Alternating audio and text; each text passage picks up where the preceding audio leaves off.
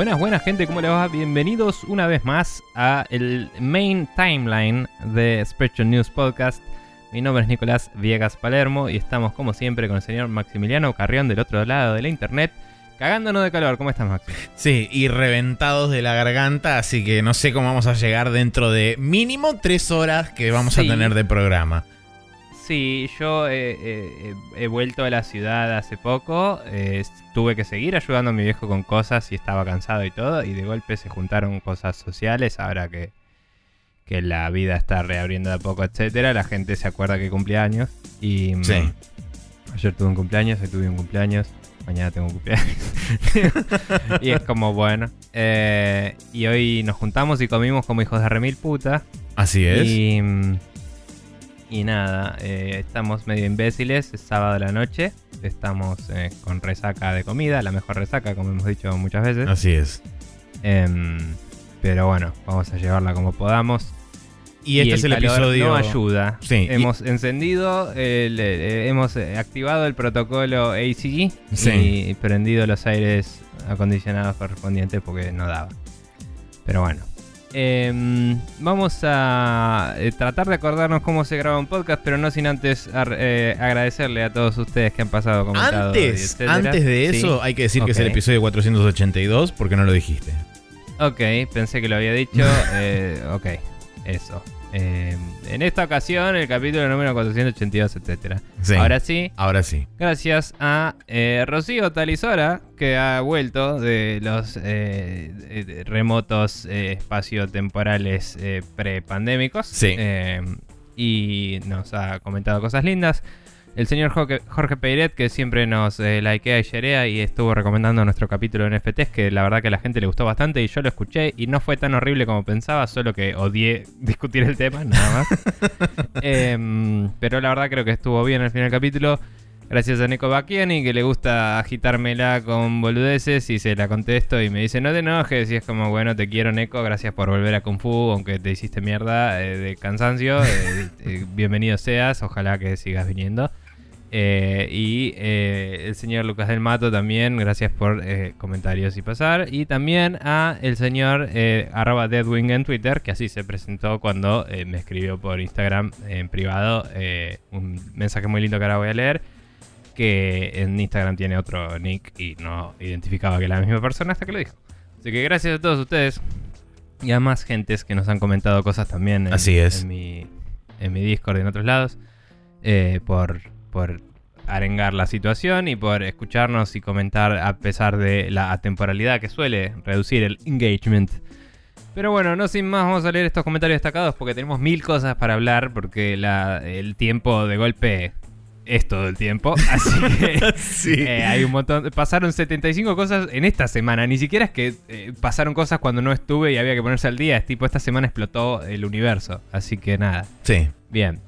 Eh, bueno, yo tengo acá el comentario de arroba eh, Deadwing en Twitter que dice, buenas, acá el alter ego de Instagram de arroba Deadwing en Twitter, el que siempre tuiteaba acerca de no estar al día. Esta vez no solo está al día con los últimos programas, lo escucho hace dos años más o menos, dice entre paréntesis, sino que recién terminé de escuchar el episodio piloto, dice. Primero que nada, decirles que me alegra que, eh, que ese deseo de durar mucho expresado en el episodio se haya cumplido.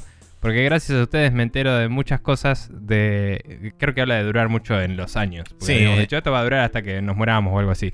Algo por el estilo, sí. eh, eh, me alegro que se haya cumplido porque gracias a ustedes me entero de muchas cosas de la industria que seguramente me pasarían desapercibidas. También quiero, les quiero agradecer a los Spreadshots de hace nueve años porque me recordó la existencia del Valkyria Chronicles que nunca lo jugué porque no tenía consola en su momento y vi que ahora eh, eventualmente salió en PC y me dieron muchas ganas de jugarlo, dice.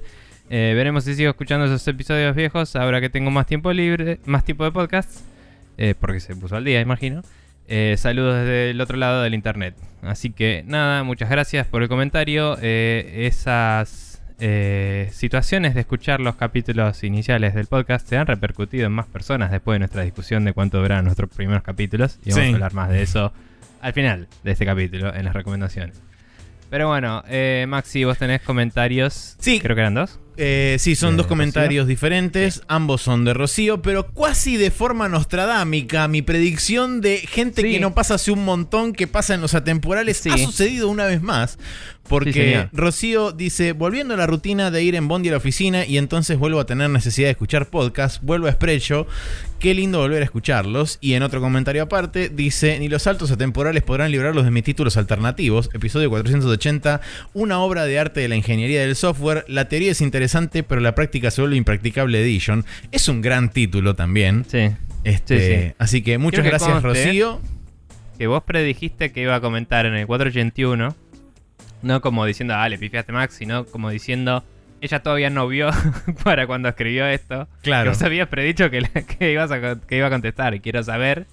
Ahora, cuando escuches esto, Rocío, quiero que nos digas si te mindfuckeó un poco cuando Maxi dijo eso o no. Claro. Porque fue interesante. A- habiendo situación. estado en el espacio de la temporalidad, me nostradameó el universo, una imagen y sucedió. Bien. Eh, bueno, vamos a pasar a SideQuest donde eh, el señor Sakul, alias eh, Lucas del Mato, de la logia del Backlog, le pintó hincharnos las pelotas con preguntas sobre NFTs. Y acá el señor Sakul dice... em, está el nombre, ¿no? De quien dejó la, la pregunta Sí. en el forum y dice Sakul barra Lucas del Mato barra ese que habla de backlog en un podcast. Em, dice, ya que pidieron explícitamente que les mandemos preguntas de NFT, creo que no entendió la consigna de no hacerlo.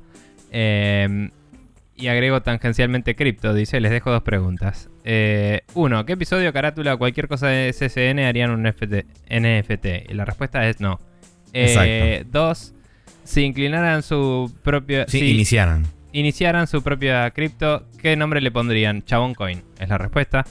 Eh, y dijo, puede ser o no SSN re- related. Y nada, Chabón es el Expanded Universe de SSN porque precede a SSN y viene de los léxicos, eh, eh, de los grimorios, como Sí, dirían los léxicos antiguos, podcasts. Eh, sí. Eh, yo le pondría Chabón Coin. ¿Vos tenés otra idea? Eh, no, cosa no. que no vamos a hacer jamás en nuestra vida. Chabón Coin creo que es este es un nombre apropiado, sí. Claro. Eh, Si no, jugá WoW, pero no. No es eh, bueno. eh, sería como un spin-off de Chabón Coin que sería Claro, mucho más oculto y quizás sería más propenso a tener scams y todo ese tipo de cosas. Capaz sería como el, el- el proveedor de. Porque la hay wallet. involucrada gente de otros países y demás, por eso, solamente Claro. por eso lo digo. ¡Juga! Así. Eh, bueno, no sé, cosas. eh, gracias por hincharnos las bolas, te queremos eh, y tenés un lindo podcast. Eso. Eh, eso es todo por la sidequest. Recuerden que nos pueden mandar preguntas a sprechonews.com barra preguntas. Tenemos otra pregunta que nos han hecho, pero vamos a guardarla para la semana que viene porque tenemos muchas cosas para hablar hoy y es sábado a la noche. Eh, y y, eh, otra vez, etcétera. claro. Estaba pensando en una canción y Yo como esa. estaba pensando en la de los tardé. tweets de tenía plata y hacía calor, etcétera, este, pero no. No me acuerdo. Pensé que se trataba de cieguitos, pero bueno. Em, Ok. Bueno, whatever. Onward.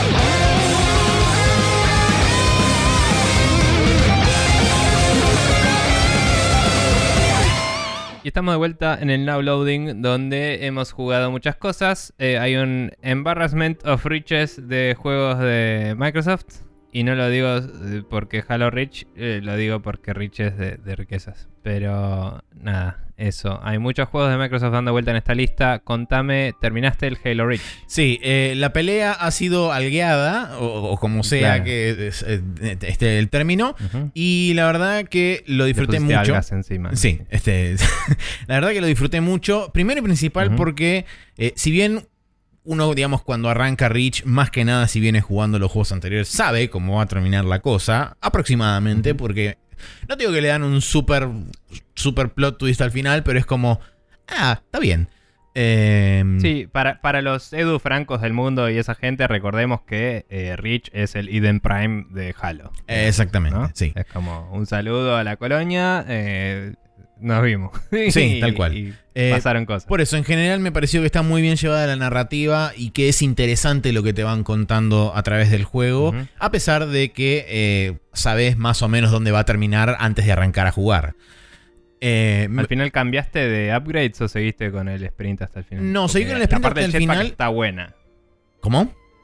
La parte del jetpack está buena. Sí, la parte del jetpack es mandatorio, te lo hacen cambiar, de hecho Sí, te dicen... Pero es como que después cada vez que agarraba un jetpack era como, why not? Y- Sí, personalmente siempre me incliné por ir por el sprint, eh, salvo que fuera, como dije, absolutamente necesario e imperativo para avanzar la, la narrativa y avanzar hacia el final del nivel. Eh, pero las partes, digamos, donde me, me lo, me lo hicieron usar, no lo sentí realmente como, una, como un impedimento o como algo que me estaba coartando el movimiento, porque de hecho te da mucha libertad en cuanto a lo vertical se refiere. Eh, Bien. y en cuanto a, en líneas generales, en cuanto a todo el juego, tiene mucha variedad de cosas. eh. Que de a pesar de que ya había jugado eh, los tres halos de Banshee más el ODST, me sigue sorprendiendo también la, la variedad que tenés en cuanto a, a movimientos y a vehículos y demás. Yo es como que en mi cabeza siempre medio como que tenía el preconcepto de que Halo era el chaboncito con el rifle e ir tirando tiritos por todos lados. Y es como que cuando empezaron a mechar vehículos y qué sé yo, en este inclusive tenés este em, cosas... eh, ¿Cómo se llama esto? Batallas aéreas, tenés batallas en el Mm, espacio y es como wow, o sea... eh, la verdad... Sí, los set pieces son bastante grosos. sí. Eh, ese que hay, creo que era al final final, que explota todo la mierda, digamos, por resumirlo y tratar de no super spoilear. Es el que te había contado una vez. Y me gustó.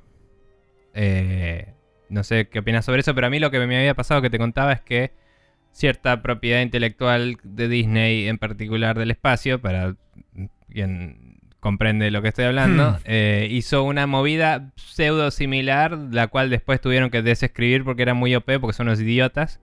Y, mm, y para cuando jugué Rich fue como, ah, esto lo hicieron antes que Disney, pero es como que ya lo sé ahora, cómo tiene que pasar esto. y, Sí. y no sé. Eh, ¿Te gustó esa secuencia? Está buena. Eh, Sí, la verdad que me gustó mucho. Eh, por eso dije, lo, lo disfruté de principio a fin, a pesar de que quizá había algunas cosas que por ahí eran medio predecibles o qué sé yo, y como dije, en, en cierta forma lo que tiene de copado es que aún sabiendo el, entre comillas, final, el viaje en sí está bueno.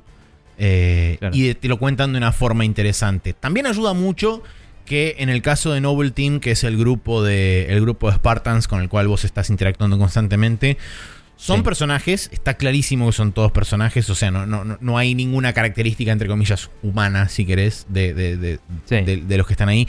Pero al, al haber una interacción, al haber un, un mínimo de banter entre ellos y qué sé yo, es como que establecen bastante bien las personalidades de cada uno.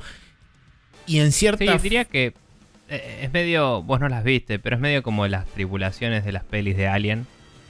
Em, que tenés como la persona aguerrida, la persona jodona, la Claro. persona de- de- medio... em, sí, igual es todo como... eh, somos parte de un ejército. y Sí, bueno, son, son, más arquetípicos que otra cosa, tal, cual. Sí, pero digamos que- funciona, es, sí, son empuja el plot para absolutamente y- Eh, Y genuinamente, a, me- medida que van bajando, es como, uh, qué bajón, Mm. uh, qué bajón, uh, qué bajón. Eh, Claro, Hay uno, hay porque uno solo. spoiler alert, eh, no termina bien la cosa. No, para por supuesto que no. Este, Sí. igualmente, el que más me dolió es el de la otra mina, el de Kat, la, la Spartan de Coso Celeste. Que ese sí que no me lo vi venir jamás y fue como, "Oh, No me acuerdo bien qué pasaba con cada uno, pero. Pero sí, me acuerdo que. que- O sea, a mí me pasan dos cosas con Halo. Primero que porque todos tienen cascos. eh, igual acá te muestran la cara. sí, te muestran mucho las caras de Pero los porque todos tienen cascos todo el tiempo, es como que me cuesta mucho ubicar los personajes en. Si miro la armadura, es como, ah, este que vi una vez, pero no me acuerdo la personalidad y todo. Es como que son muy literalmente faceless, ¿no? Sí. Entonces como que no los no les imprimo ese cariño o, o- o ese, ese nivel de inversión en el personaje que en otros juegos sí tengo. Sí. pero en el momento me funcionó. Sí, tal Y cual. Yo en, el- en el suficiente. momento eh, eh, suspendí mi descreimiento completamente y estaba emocionalmente inve- invested en, en la historia. El voice acting me acuerdo que estaba muy Sí. bueno, las animaciones estaban muy buenas de, de todas las acciones que hacían y, y me hacía acordar a lo que te decía del Republic Commando, que es un juego que quizás te podría interesar probar por una cuestión de predecer esto y de haber escuchado el podcast donde hablan de eso bastante. Sí. Debe, debe salir dos mangos en Steam, consideralo porque son cuatro horas y media también. Em, pero nada, la verdad es que sí, eh, es, es un lindo, Sí. una linda campaña. Y como Me digamos. pregunta porque no lo sé. Sí. Eh, En, en los Halos anteriores sí estaba la espada energéti- energética desde siempre. Pero en los Halos anteriores estaba el martillo loco ese. Porque yo cuando lo agarré em, ni tenía idea de que había un martillo en Halo. Y dije, ah, de acá lo sacaron en Destiny porque hay uno en Destiny. Sí, había martillos. Em, A partir, si no me equivoco, a partir de Halo 2. Ok, Estaban los brutos con los martillos. curiosidad. Pero sí, sí. Existían. curiosidad porque cuando lo vi en este y este era el inmediato anterior al Destiny, era como, claro, ya eh, los sistemas, era- o sea, se siente muy parecido al Destiny el Reach en algunas Ok. eh, de eso. Eh, y conclusión final con respecto a las armas, sacando la shotgun del lado terrestre, siempre te conviene agarrar las armas del Covenant, porque las armas del Covenant son Mm. superiores en todo sentido a las armas humanas. Eh, me gusta mucho de la shotgun que es estúpidamente overpowered. Si estás en una distancia entre mediana y corta, porque independientemente de lo que tengas adelante, con dos tiros en la cabeza se muere. A lo sumo, uno. Así Claro, que no es como que genuina, genuinamente te da la sensación de estoy disparándole con un cañón en la cara a alguien. Eh, y me gusta Aceptable, mucho. como- Em, y después, ¿qué más? Eh, bueno, otra cosa también con la que estuve jugando un poquito más, porque a medida que iba, que iba progresando en la historia, es como que te van dando puntos dentro de lo que es la Master Chief Collection, y eso te permite Ah. ir desbloqueando los, este, los, eh, las piezas de customización de los Spartans. Entonces Mm. fui toqueteando y, y mirando algunas que otras piecitas y qué sé yo. La verdad que es como, como comentabas vos hoy a la tarde sobre el Halo Infinite. eh, a pesar Sí. de que es como bastante modular todo, tiene una variedad bastante copada y es como medio como que te puedes armar tu chabón de armadura. Este, pero que Claro. es más reconocible que un, digamos, Spartan, de serie, vamos a decirle. Ahora, eh, inmediatamente después de esto, si querés, hablamos del Infinite para Dale. comparar y cosas, pero sí, lo que yo me refería hoy en particular es que estábamos hablando de la estética Halo, de cómo Sí. envejeció o no, etcétera. Después le podemos hablar un poco más si quieren, pero si querés.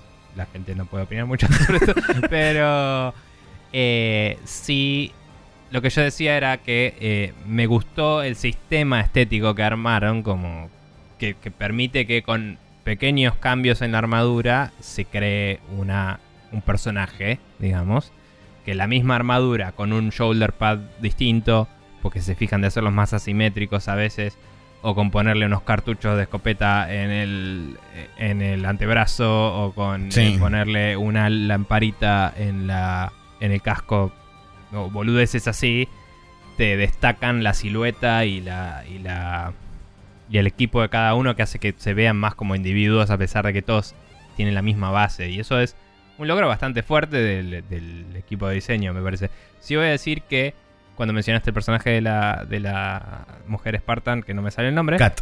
eh, ese me pareció un poco desperdiciado porque es como que su identidad era mujer Halo, ¿me entendés? Es Sí. como... Es, Que le es- falta un brazo. eh, y tiene un brazo robot, pero sí. Sí, sí, eso es cierto. Em, pero digamos, todos los demás tenían bastante más elaborada la armadura y ella tenía un brazo robot y la lamparita. Y el resto es Master Chief azul, Sí. mujer. Tipo. Y es como que me pareció que se sintió menos, menos explorado ese personaje a nivel eh, desarrollo que los otros en su momento. No me acuerdo específicamente, si capaz me estoy olvidando de alguna escena o algo. Pero, pero bueno. Sí, Em, eh, y con respecto al tema de la, de la, de la customización, está bueno eso. Me parece que la contraparte que tiene es que eh, en el caso... Perdón, no lo podías usar para nada en el juego, lo estabas probando para ver qué había. Eh, no, no, no, sí. La, la- customización del Spartan la podés aplicar y te queda para el Halo Reach. Eh, Ah, pensé que era solo para, para el multiplayer. no, no. Lo choto es que justamente dentro de lo que es la Master Chief Collection vos tenés un account progress en general Y a medida que vos vas completando objetivos, tanto de single player como de multiplayer, es con esos puntos con los que vas desbloqueando cada una de estas piezas de armadura. Y yo después de Sí, haber jugado. Sí, yo después de haber jugado cuatro juegos, recién pude desbloquear, no sé, como si te dijera 10 o 12 piezas de equipamiento en total. Y es que está muy Está pensado, pensado, para, multiplayer, eso. por supuesto. Eh, el Rich, por ser el último que agregaron a la colección, creo que le hicieron esta. No sé si el Rich original te dejaba modificar tu personaje. Tu personaje de Rich es bastante un. Un blank canvas, digamos. Es medio un Gordon Freeman que no dice nada y no es muy. Em, que yo recuerde, no tiene una personalidad marcada. no, Entonces quizás se presta un poco a, a- a estas modificaciones. Pero no, pero digamos que, como dije en la temporal, eh, mínimamente ten- tiene como una. como un par de, de. de momentos clave donde no es que le hablan y es un fucking sociópata que se queda mudo, sino que contesta. Este, y es medio como funcional al, al resto de, de lo, de lo que sucede en el equipo. Eh, y después, como última nota que tengo acá, es lo que mencionabas vos recién, un saludo al final de Rogue One. Este. Que, Sí. etcétera. Así que. Eso es todo lo que tengo para no, decir. no- no era Rogue One o por ahí. Bueno, yo estaba pensando más en la Hold Maneuver y toda la bola, pero es Sí, ponele que también. parecido. Pero hay, parecido. hay un final muy Rogue One también, donde sucede algo y Bueno, es inmediatamente Sí, en, seguido en el de otra sentido cosa. de. Y, y- y- bueno, y esto tiene que terminar así porque el resto de la saga dice. sí. Em, pero bueno, Eh, sí, eso y- es lo que mejor escrito y no volanteado a la última, al último momento, Sí, tal vez. correcto, Em, también. Em, bien. Bueno, en líneas generales, la verdad, me gustó. Creo que es el Halo que más me gustó hasta ahora, de todos los que jugué. Eh, Por lo menos, sin lugar a dudas, es el que más me entretuvo. Así que. Recordamos al final, porque lo preguntamos en un momento, si el 4 y el 5 están en PC, creo que no. El 4 está dentro de la Master Chief Collection, pero no el 5. El 5 no está en PC. ¿Pero ya salió en PC o no lo sacaron? no, no está en PC. Lo único que está en PC del 5 es el Forge, que es lo que te permite El 4 hacer. preguntaba, perdón. Ah. Si ya está en la collection de PC o nunca. Sí, sí, sí, no está en la collection de. PC. Yo lo tengo, Ah, de ok, hecho. ok, ok. Bien. Sí, el 5 nunca entró en la collection, no sé si lo irán a agregar, honestamente.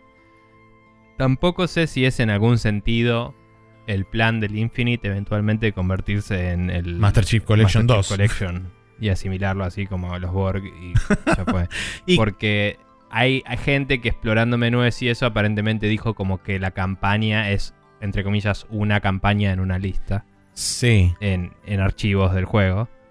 Y no sé cómo va a funcionar eso, no vi nada de eso en los menús indicados. Pero En Nextlander habían bien. comentado que la campaña es un DLC del multiplayer, por lo menos en Steam. Eso Está sí. categorizado como eso. Eso sí, pivotemos al Halo Infinite. Dale. Si no tenés nada más que decir. No, no, no. Eso es todo. Eh, después vamos a hablar un poquito del evento de Xbox, fue cortito, pero básicamente salió el multiplayer, así que ponele que le pegué a medias, en el sentido de lo que dije la semana pasada Sí. hace un mes, pero le pegué bastante más en lo que dije, creo que a fin de año pasado, en las predicciones de este año, que dije que probablemente sacaría, sacarían, no sé si lo dije para las predicciones del año, pero dije alguna vez en el programa que tranquilamente era una buena estrategia sacar primero el multiplayer y después la campaña cuando esté lista. Y lo han hecho. Sí. L- Es raro que lo publicitaron como salió el multiplayer y después lo abrís y dice beta. Y lo están tratando como una beta, pero lo publicitaron como salió el multiplayer. Entonces la gente se ofendió como sacaste el producto completo y hay cosas que no me gustan. Me parece que manejaron mal la comunicación, quisieron generar hype y después tuvieron que volantear un poquito unas cosas porque eh, la progresión tiene un tema medio polémico. Pero hablemos del juego primero.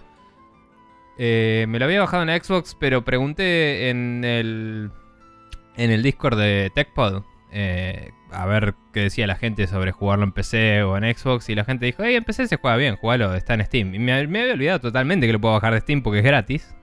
Y, y era como: si me lo voy a bajar de la store de Windows, me lo juego en Xbox. Era mi pensamiento. Pero me dijeron: bájatelo de Steam. Y fue como: Ah, bueno, Steam eh, me es más feliz. A pesar de que la store de Windows realmente está andando bien en Windows 11. Así que nada, eh, entré a, Steam, lo bajé, 35 GB, bastante bien, bajó rápido. Eh, levanto el juego, me logueo.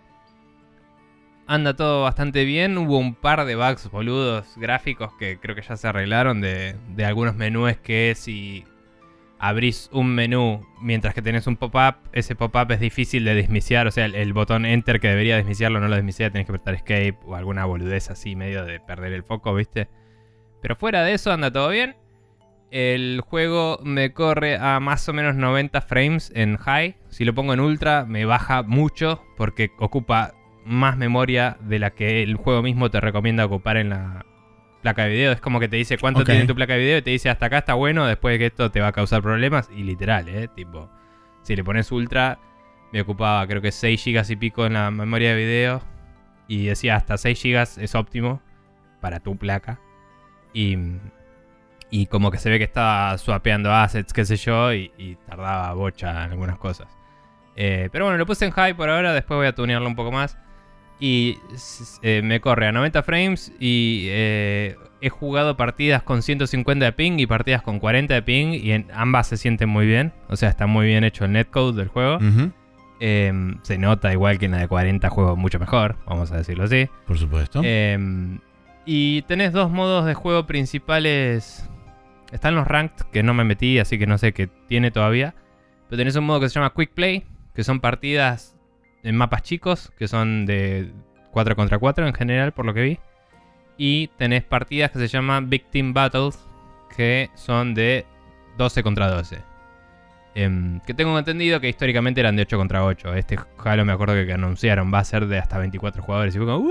Hmm. Y fue como, bueno, ok, no tengo idea qué significa eso. Pero significa que es un recontra caos porque son mapas más grandes con vehículos. Y los vehículos están medio diseñados como la campaña del Halo, ¿viste? Que tienen las iteraciones de peleas de un minuto, qué sé yo. Sí. Que, que tenés como, bueno, pelea un minuto, descansa un minuto, así. Bueno, acá es como que no aparecen todos los vehículos de una, se van habilitando y apareciendo de a poco. Vienen naves y dejan vehículos conforme va pasando el tiempo de la partida. Y va escalando la cosa. Entonces empezás con un par de jeeps, después tenés jeeps con, eh, con los antiaéreos, eh, y después tenés naves, y tenés eh, otras naves más grandes, y tenés tanques, y como que te va trayendo de a poco, viste, mientras se va acercando el time limit. Sí. O en algunos de esos casos, em, si el score se va equiparando, o sea, no sé, pone que es modo capturar la bandera. Yo capturo una, vos capturas una, otro, eh, mi equipo vuelve a capturar, vos volvés a capturar y es el, mejor de cinco. Entonces las stakes van subiendo cada vez más. Entonces cada captura es como que habilita el siguiente tier de, de naves. Entonces si la partida es larga va a haber más quilombo que si es corta. eh, en pos de elevar la acción. Entonces está muy bien tuneado todo eso, me parece a mí. Eh, no sé si a alguien que haya jugado mucho Halo le parecerá que es mejor o peor que otros, pero a mí me parece que está muy interesante eso, como lo hace comparado con otros juegos que es más estático el mapa y es como, bueno, que hasta no se spawns y aparece todo siempre. Em, y nada, la verdad es que está muy bueno. Se sienten muy bien los controles en PC. Que la Master Chief Collection, yo cuando la jugué en PC, eh, no me gustó. No me gustó el mouse y teclado. Me parece que el Halo es un juego de controles. Y el Halo Infinite me parece que está muy bien en mouse y teclado. Se siente mucho mejor. Pulieron mucho el manejo de los vehículos. Es como que no sé qué mierda hicieron. No te sé identificar qué cambio hubo. Pero viste que con mouse y teclado vos movés el mouse para mover la cámara y el vehículo apunta ahí por cómo está hecho el Halo. Sí. Acá lo siento mucho más responsivo. No sé si simplemente interpola mejor o qué mierda, pero es como que siento que puedo colear más y, y- y meterme en caminos más complicados con los chips, ¿viste? Y toda la bola sin que se me vaya la mierda. Que an- antes se sentía muy raro y floaty, vamos a decir, para mantenernos on brand. Em, pero bueno, nada, eh, se siente súper bien los controles. eh, el netcode parece muy bien. Tardan en lanzarse las partidas. Me parece que tiene que cargar muchos assets. Y yo tengo un SSD, entonces termino de cargar y dice Tenés que esperar el resto, básicamente. esperando que otros jugadores carguen. Y tarda. Sí. Y todo el mundo lo está comentando todo el tiempo. Se ve que Y debe ser una un combinación entre SSDs y discos mecánicos. Y quizás descompresión de assets, ¿no? Si No es multi... procesadores. No es este... Como crossplay esto también. También es crossplay y, y- y puede ser crossplay con Xbox One. Por eso. También ahí por ahí tenés un Eh, factor que influye. Sí, no hay mucho control sobre filtros eh, de, matchmaking ni nada. No puedes elegir, che, matchmakeame con este modo en particular o, solo con gente de teclado y mouse. O, no vi mucho de eso. De, sobre segmentación de crossplay o no, no vi que hubiera un control, quizás hay. Pero sobre... mm, Obviamente que dentro de la misma PC, una PC low spec, no vas a poder discriminarla. Entonces, aún si solo me macheara con gente de PC, quizás mejoraría, pero quizás no mejora tanto. ¿Me entendés? Porque es un juego gratis y se lo va a bajar un montón de gente. No es un juego pago que si no tenés una buena placa no te lo vas a comprar. ¿Me Sí. La gente lo va a bajar y lo va a probar al menos. Eh, pero bueno, se siente muy bien, está muy bueno, eh, es muy divertido. Lo jugué con, eh, con Mati, con Pablo, con Santi Quiroga em, y con Ramiro Talarion de, de la Logia del Backlog también. Y siendo 5, no nos estaba entrando bien en las partidas. Viste que es como que es más común que el squad sea de 4, sobre todo en los de mapas chicos, que son 4 contra 4, como decía. Sí. Entonces pusimos mapas grandes y no nos estaba macheando del todo bien. Pablo estaba en Xbox, los demás estábamos en PC, pero no pareció alterar eso la ecuación. Parecía ser un problema de. Eran los primeros días. Eh, después jugué con Santi y con eh, Ra- Ramiro por separado, de A3, y anduvo todo bien. Entonces no sé si era ser 5 o. Igual después de varios intentos pudimos entrar los 5 a partidas y jugar sin problemas. Pero fue medio raro. Quizás equipos de más de 4 no estén andando bien. Puede ser, en mi experiencia. Em, y después lo último que voy a decir es sobre toda la progresión y eso que es lo más polémico. eh, que en cuanto a reviews de la gente y todo eso y opiniones. El juego tiene un Battle Pass eh, que tiene muchísimas cosas que son para ganar más experiencia y boludeces en el tier gratis del Battle Pass. Y en el tier pago están casi todos los skins y cosas, entre comillas, lindas, Sí. ¿no? Entonces, ¿de qué mierda me sirve ganar un montón de experiencia si no voy a ganar casi nada con eso? Em, se siente que está muy, muy, muy pesado del lado de la plata. De tipo, che, si no pones plata no ganas nada. Ajá. Y obviamente que te dan todo y queda bloqueado y si pagás lo desbloqueas. O sea, so- vos si pasás al nivel 5, todas las rewards las tenés, pero no puedes acceder a las que no pagaste. Cuando pagás el Battle Pass, se te destraba todo. Em, y, y es choto porque el juego me gusta, me gustan los ítems que hay. Y me dan ganas de pagar el Battle Pass porque siento que sin el Battle Pass me pierdo de todo. No porque me dieron algo, me gustó y quiero más. ¿Me entendés? Eh, yo creo que por el precio que está y por lo que bueno que está el juego y todo, eh, si uno quiere bancar el juego, está bueno, está bien, no es súper carísimo.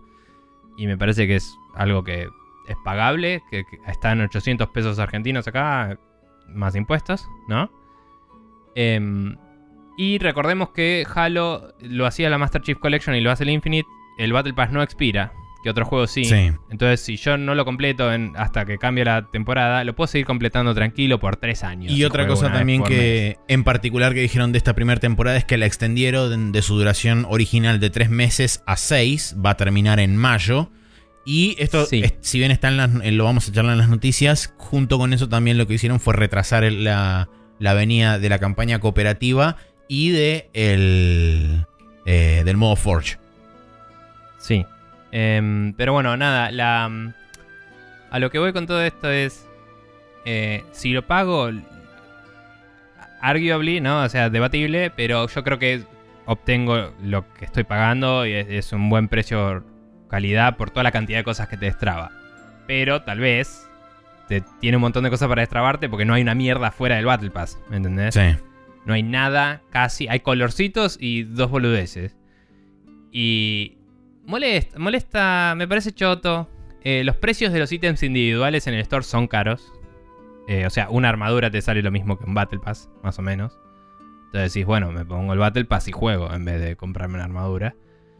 Eh, no sé, me parece que tienen que rebalancear eso y mínimo poner más incentivos al principio del Battle Pass para que los primeros niveles te den algo y puedas tener player expression, por lo que hablábamos antes, de yo me pongo tres boludeces en mi armadura y me destaco como algo distinto.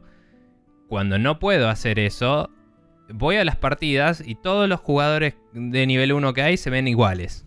Y me parece feo, me parece choto. Ni siquiera está muy bien explicado dónde tenés que entrar para modificar tu personaje. Entonces, eh, las personas que entran a jugar nunca pasaron por la edición de personaje y por default son todos iguales. Ni siquiera es que entran y tienen distintos colores. Los ves y son todos exactamente iguales. Y en estos primeros días se nota mucho el issue. Más adelante se va a notar menos, pero va a seguir entrando gente porque es un juego gratis. Entonces va a ser un problema perpetuo hasta que mejoren las herramientas iniciales que tiene uno para customizar su personaje. Eh, que me parece que el player expression en un juego multiplayer es importante. eh, en un juego en el que podés customizar tus skins. Sí. eh, y no tenés eh, lo- toda esta movida de héroes o personas nombradas. ¿no? no es que estás jugando con el chabón de la máscara de esqueleto de Call of Duty. O con eh, Nathan Drake. O lo que mierda sea. ¿me? No estás jugando con un personaje. Estás jugando con una armadura que customizás. Sí. Que dicho eso, igual, eh, ahí, a- el Battle Pass de ahora se llama Heroes of Reach. Y si vas destrabando cosas, puedes construir los personajes de Halo Reach. Te da las suficientes cosas para cualquiera de ellos. Y puedes comprar ese pack también, si querés, por una plata y te los destrabas de una. Pero bueno. Nada, eh, como decía, la progresión está bajo escrutinio de la gente, la gente lo está criticando. Los de, eh, los de 343 ya estuvieron haciendo algunos cambios leves y dijeron que van a dar el primer reward semanal gratis. Creo que el 23 están haciendo, preparando ese update. Em, entonces, si te logueas en la semana entre el 23 y el fin de semana que viene, em, básicamente te dan ese reward porque van a relaborar el- los rewards semanales que dependían demasiado de jugar en cierto modo de juego en particular. Y como no puedes filtrar los modos de juego en los que caes, es una lotería. Eh, el otro día uno de los chicos en, el Discord lo comparaba con un gacha y es básicamente lo mismo. O sea, tenés que jugar una partida, ver de caer exactamente en el, en el género, en el tipo de juego que necesitabas. Y si el challenge era ganarlo, encima lo tenés que ganar. Y si no lo ganás, puedes tardar un rato. A mí me tocó ganar una partida de un tipo de juego que es obtener unos recursos y guardarlos en la base, ¿viste? Y mm, dos veces jugué ese juego, ese, ese modo. Y jugué nueve horas. Dos veces nada más me lo crucé. La primera vez perdí. O sea que recién en la segunda pude cumplirlo. Es una mierda. Sí. Eh, así que nada, están laburando en eso. Eh, y, y nada, me parece bien que lo estén laburando. Me parecería mejor que además de eso hagan de modificar un poco el- la distribución de premios del Battle Pass. Que cambien algunos premios para la parte gratuita. Me parecería que estaría bueno. Pero bueno, eh, sobre los modos de juego, para cerrar, eh, eh, Capture the Flag, capturar punto de control, eh, medio King of the Hill hay uno que es interesante porque no es uno solo, sino que tenés tres puntos y cuando tenés dos puntos o tres, vas, ganando puntos cada vez más rápido, digamos. Y si cada equipo tiene un punto, está en balance y no pasa nada. Entonces, el, el juego empieza, un equipo tiene el punto A, el otro equipo tiene el punto C y los dos tienen que ir a capturar el B o sacarle el punto al otro para poder empezar a juntar eh, score, digamos. Y todos los modos son eh, llenar la barrita de puntaje al objetivo y hay un, ti- un timer de cuando se acaba el tiempo gana el que más puntos tiene. Entonces es capturar bandera, eh, hacer estos tipos de captura de puntos, agarrar objetos, llevarlos a la base y cada vez que llevas 5 objetos a la base spawnean nuevos objetos en otro lado del mapa para mover el, la acción a otro lado, cosa que si uno está dominando el mapa en una sección porque tiene el, eh, uno tiene el- la ventaja de terreno porque está más arriba o lo que mierda sea. eh, cuando spawnean las, las cosas que tenés que agarrar en otro lugar del mapa, mueve la acción y eso hace que el otro equipo pueda recuperarse sin tener que estar peleando en un lugar donde está perdiendo todo el tiempo. ¿Me entendés? Está bueno, como que incentiva a que haya un, un darse vuelta a la partida. Eh, y me parece que lo hace de una forma bastante competente. Está muy bien balanceado todo eso, me, creo yo. Creo que es muy interesante a nivel game design todo eso. Eh, se lo recomendé a Noid para que lo juegue porque está gratis, pero después se lo voy a recomendar más porque me parece muy bien diseñado el encuentro. Em, y nada, eh, eso es todo en los mapas grandes y en los mapas chicos hay un par de modos más. Eh, es como que hay un par de modos que son solo en los grandes y un par que son solo en los chicos. En los chicos hay uno que es sostener una... Dice pelota, pero es una calaverita. Y básicamente vos la tenés que agarrar y sostenerla y no puedes usar armas mientras. Entonces, mientras la sostenés estás ganando puntos. Y puedes hacer melee y no puedes correr. Tipo, es como que eso es todo lo que puedes hacer. Tenés que moverte lento y, y ocultarte y tu equipo te tiene que ir cubriendo. Y vos podés soltarla y la puede agarrar otro de tu equipo y salir corriendo. O sea, es como que tenés que ir. eh, mantener el ítem para que ganes puntos. Es muy dinámico y muy interesante. Puede ser un poco embole ese si la gente no sabe jugar bien y se pone solo a matar. Claro. Pero está bueno. Em, y me, me- nada, me parece un juego muy copado y divertido gratis. Así que se lo recomiendo a todo el mundo. Eh, y creo que iba a decir una cosa más, pero me olvidé. Habrá más charlas de Halo Infinite en el futuro, así que Sí. bla. Em, bien, eh, antes de pasarte la pelota de nuevo, voy a decir que también estuve jugando un poco al Forza Horizon 5. La actitud de todos los personajes de ese juego, como dice Jeff Gersman, es horrible. Y son todos una basura de personas y es como la peor gente que existe en el mundo, todos hypeados por un festival de mierda. Pero si ignorás eso y te subís a los autos y das vueltas, está re divertido. Está súper, súper bien hecho todo, se ve increíble. Lo estoy jugando en la Xbox porque prefiero la experiencia de estar sentado mirando la tele. sí. Pero tengo que considerar bajármelo en la PC para verlo con más frames a ver qué onda. Porque es una ¿No lo puedes poner en modo Xbox- performance? Sí, pero mi tele no tiene más de 60 frames Ah. y mi monitor sí. A eso me refiero. Buen punto. Em, igual sí, corre a 60 en 4K. Es, ridículo. Se ve increíble y no lo entiendo. Hmm. Eh, eh, es magia. Los juegos de autos siguen fascinándome en su proeza técnica increíble.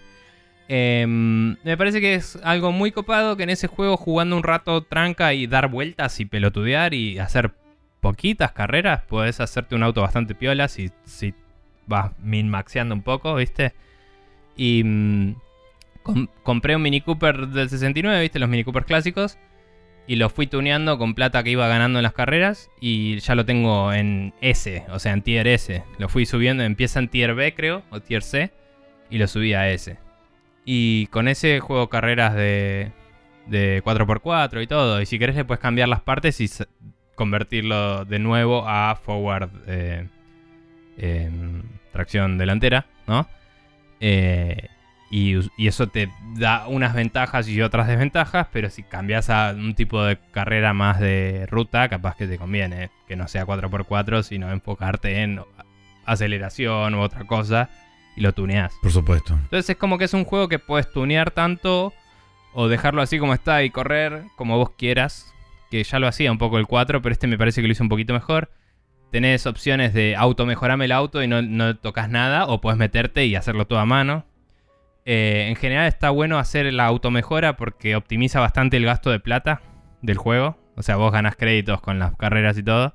Si vos le pones auto optimizar, gasta una cantidad de plata y te sube bastante la base del vehículo. Y después puedes entrar y, y vos cambiarle lo que quieras a mano por poquita plata más, digamos. Y mm, casi tiro algo a la mierda, perdón. Hmm. Eh, y nada, eh, me pareció divertido y copado para dar vueltas y boludear. Eh, pasatista totalmente y es larguísimo si quieres hacerlo todo, así que es algo para jugar entre otros juegos con podcasts y ignorar a todos los personajes del juego que son un garrón. Eh, pero se ve y, y se juega increíble, está buenísimo. Eh, y nada, si querés un día que vengas a casa lo ves porque es, es una... Sí, genuinamente Locura. es un juego al que le tengo muchas ganas, sobre todo por las comparaciones favorables que he escuchado en más de un podcast con el, El Burnout. el Burnout Paradise en particular. Sí. Sí. eh, creo que estaría bueno que Microsoft. No sé si tome la vía de hacer autos totalmente ficcionales o qué podría hacer. Pero me gustaría un Forza Horizon que tenga choques de verdad. O sea, tenga que hacer lo que tenga que hacer para que se hagan pija los autos. Sí, probablemente tenga que deslicenciar todo y hacer sus propias brands internas Sí. de ficción para Sí, poder hacer tipo eso. haces mm, un vehículo que sea el Word y eh, Claro. eh, que y, y no sé y un eh, Volkswagen y eh, todo así Claro. un poquito cambiado Un, Pero bueno, idea Porsche en vez de un Porsche. claro Morsa Em, pero bueno Morsa Horizon. Em, sí nada me, me gusta y es divertido pero pero eh, el Halo Infinite le- mm, o sea es como algo mucho más entretenido para mí meterme y jugar un rato que el Forza, que por ahí es algo em, que si no encontrás una buena carrera, a veces estás dando vueltas un rato y... Porque hay carreras que me gustan más que otras y tenés que estar mirando el mapa, a ver dónde hay una buena, ir, hacerlo. Claro. Hay un fast travel y todo, pero eh, nada, qué sé yo. Eh, lo jugaré cuando me siente en el sillón y quiera jugar Forza, pero low commitment, digamos. Muy bien. Nada, eso. Eh, y mm, estuve jugando también a Age of Empires 4, pero antes quiero que me cuentes un poco de un juego que yo te había dicho que podía ser interesante y lo compraste y lo estás jugando. Sí. ¿Qué es? Se llama Legend of Tian Ding. Es un juego que fue publicado hace alrededor de dos semanas. Estaba a 200 y pico de pesos. Y dije, bueno, terminé el Halo, y- el Halo Reach. eh, venga para acá. Ya fue. Eh, y lo arranqué. La verdad que la estoy pasando muy bien. Es un juego hecho en Taiwán Qué por bueno. este, un grupo de desarrolladores taiwaneses. Y publicado Sí. por Neon Doctrine. eh, creo que está exclusivamente en PC y en Switch. No me fijé si está disponible en otros lugares. Creo que sí. Eh, para la gente Por lo que menos fue anunciado en esas dos, no sé si después. Sí. Eh, es muy, está muy, muy bien ajustados los controles del juego. Vamos a arrancar desde el principio. Para describirlo con vernacular de gente que entiende de videojuegos y demás, es un Streets of Metroidvania. Em, Sí, yo recuerdo que hicimos comparaciones con el Shank o el Mark of the Ninja cuando vimos el trailer. sí, pero está mucho más tirado a lo que es beat'em up. Beat 'em up. Exactamente. Sí. Em, y tiene bastante exploración a lo Metroidvania. Eh, en el sentido de que vos tenés como dungeons en par- en particular que tienen como varios secretos metidos y qué sé yo, los cuales vos vas atravesando. Todo una vista 2D. eh, que digamos sería 2.5D porque son modelos 3D pero que se mueven en un plano vertical y horizontal, nada más. Sí. Em, y digamos el marco histórico Está en el que ambientado eh, en Taiwán en qué año? Está ambientado- En los 40s. post guerra entre China y Japón de 1909, donde Ah. China pierde esa guerra y como parte de Sí, la ocupación este, de Japón. Claro, como parte, digamos, de los eh, de las cosas de guerra, de las re- reparaciones de guerra, Taiwán- eh, China le cede la isla de Taiwán junto con un archipiélago que está cerca de ahí, que si no estoy mal es Okinawa, eh, ahora. Creo que sí. Pero bueno, todo ese archipiélago más Taiwán es lo que le cede, entonces procede a haber ocupación japonesa dentro de la isla de Taiwán. No, para, porque Okinawa es mucho más viejo, parte de Japón, ¿o no? No sé, quizás justamente el conflicto venía por el lado ese de que China quería invadir eso y qué sé yo, no lo sé. Eh, en, en el principio del juego lo explican, ahora ya me olvidé qué era lo que involucraba, pero sé que la parte, digamos, de... Sé que el origen de Okinawa es, era una isla china que terminó siendo de Japón, pero creí que era anterior a esto. Claro, por eso. Por una cuestión de que Okinawa es como el origen del karate y todo eso, pero creía que venía de hace más tiempo. Por eso no, no- pero bueno, no importa, continúa. No recuerdo con exactitud. La cuestión es que esto está centrado a principios del siglo XX. eh, como dije, en 1909, plena ocupación japonesa de Taiwán. Y. Tian Ding, que es el personaje principal, lo asemejan a lo que sería una suerte de Robin Hood, pero de Taiwán, donde el tipo se enfrentaba, aparentemente es una figura relativamente, o por, por lo menos por lo que presenta el juego, es una, una figura relativamente mitológica dentro de la cultura Mm. taiwanesa. Em, es como un William Wallace de Taiwán. Claro, lo equiparan más a Robin Hood, pero también andaría más o menos por ahí, porque es un tipo que se dedicaba especialmente a de- desbaratar la corrupción, robarle a los ricos para darle al pueblo que estaba siendo oprimido y qué sé yo, aún más crudamente por el régimen de ocupación japonesa.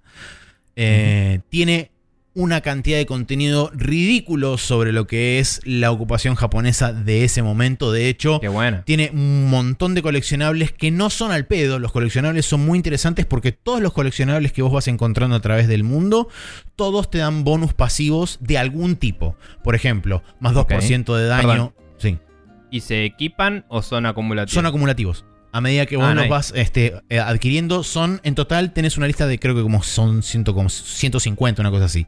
Este, pero por ejemplo, tenés bonus desde eh, la posibilidad de tener un 2% más de daño o tener más iframes a la hora de hacer un roll o este el, el Ah, hecho bueno. de cuando vos porque vos eh, eh, digamos tenés un botón de ataque y, a me- y cuando vos le bajás la vida a la mitad a los enemigos lo que puedes hacer es lo que ellos llaman Un un disarming attack que es te sacás como una, como una especie de, de lienzo que tenés atado en la cintura, los envolvés y cuando tirás de ese lienzo les robás el arma. Y esa arma te queda equipada a vos.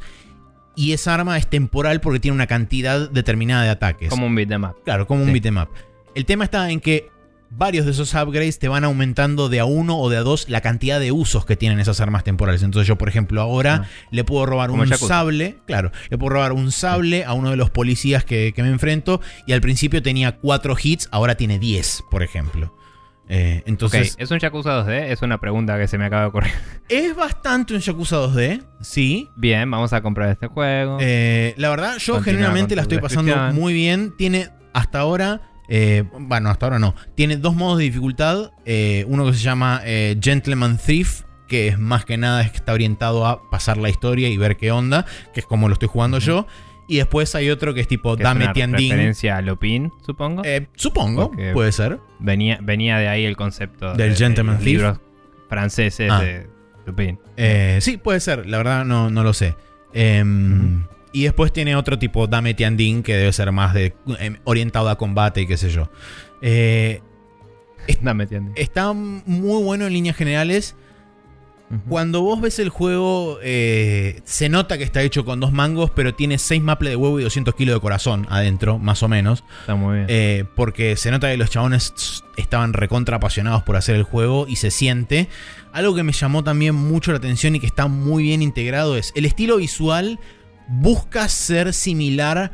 No sé si habrán visto alguna vez ustedes los típicos artículos de propaganda de principio del siglo XX de Mao Zedong y de toda la movida del Partido Comunista Chino que estaba dibujado a mano claro. y que tenía un arte muy particular. Esto Sí, litografías, digamos, serían, ¿no? Para poder imprimirlas en más o menos, en sí, ese momento. sería una suerte de litografía, pero lo que tiene de copado esto es que está muy bien maridado con el estilo de arte de manga japonés y este Mm. estilo particular de propaganda china de, de principio de siglo.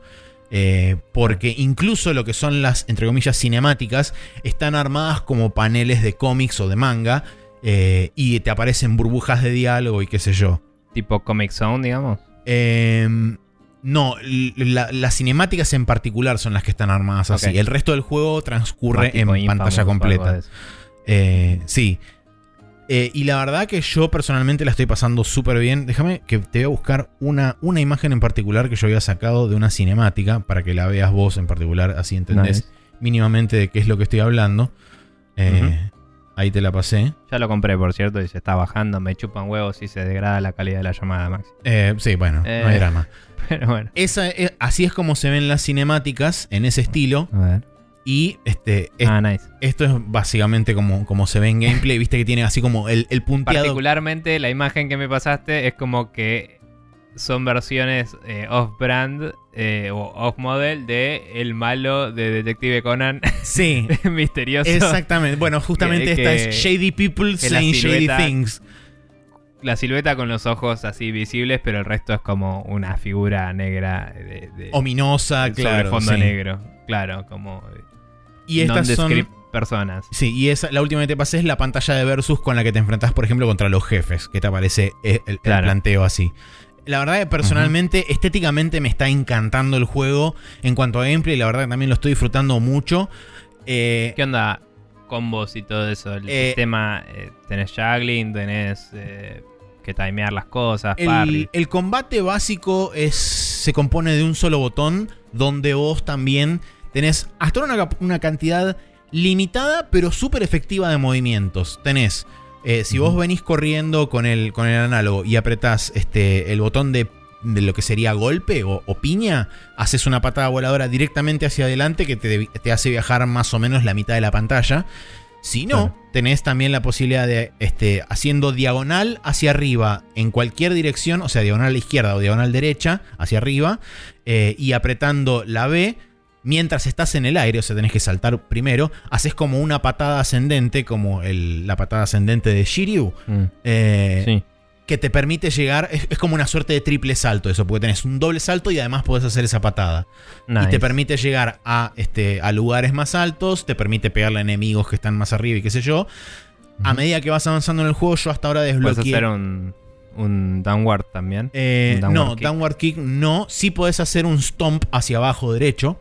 Eh, que tiene ah, un- creo que lo vi en el trailer, como que hace un coso y cae con los dos pies Exactamente. para abajo, ¿no? a que hace un area of Sí. effect y afecta a todo lo que tengas alrededor en un área X.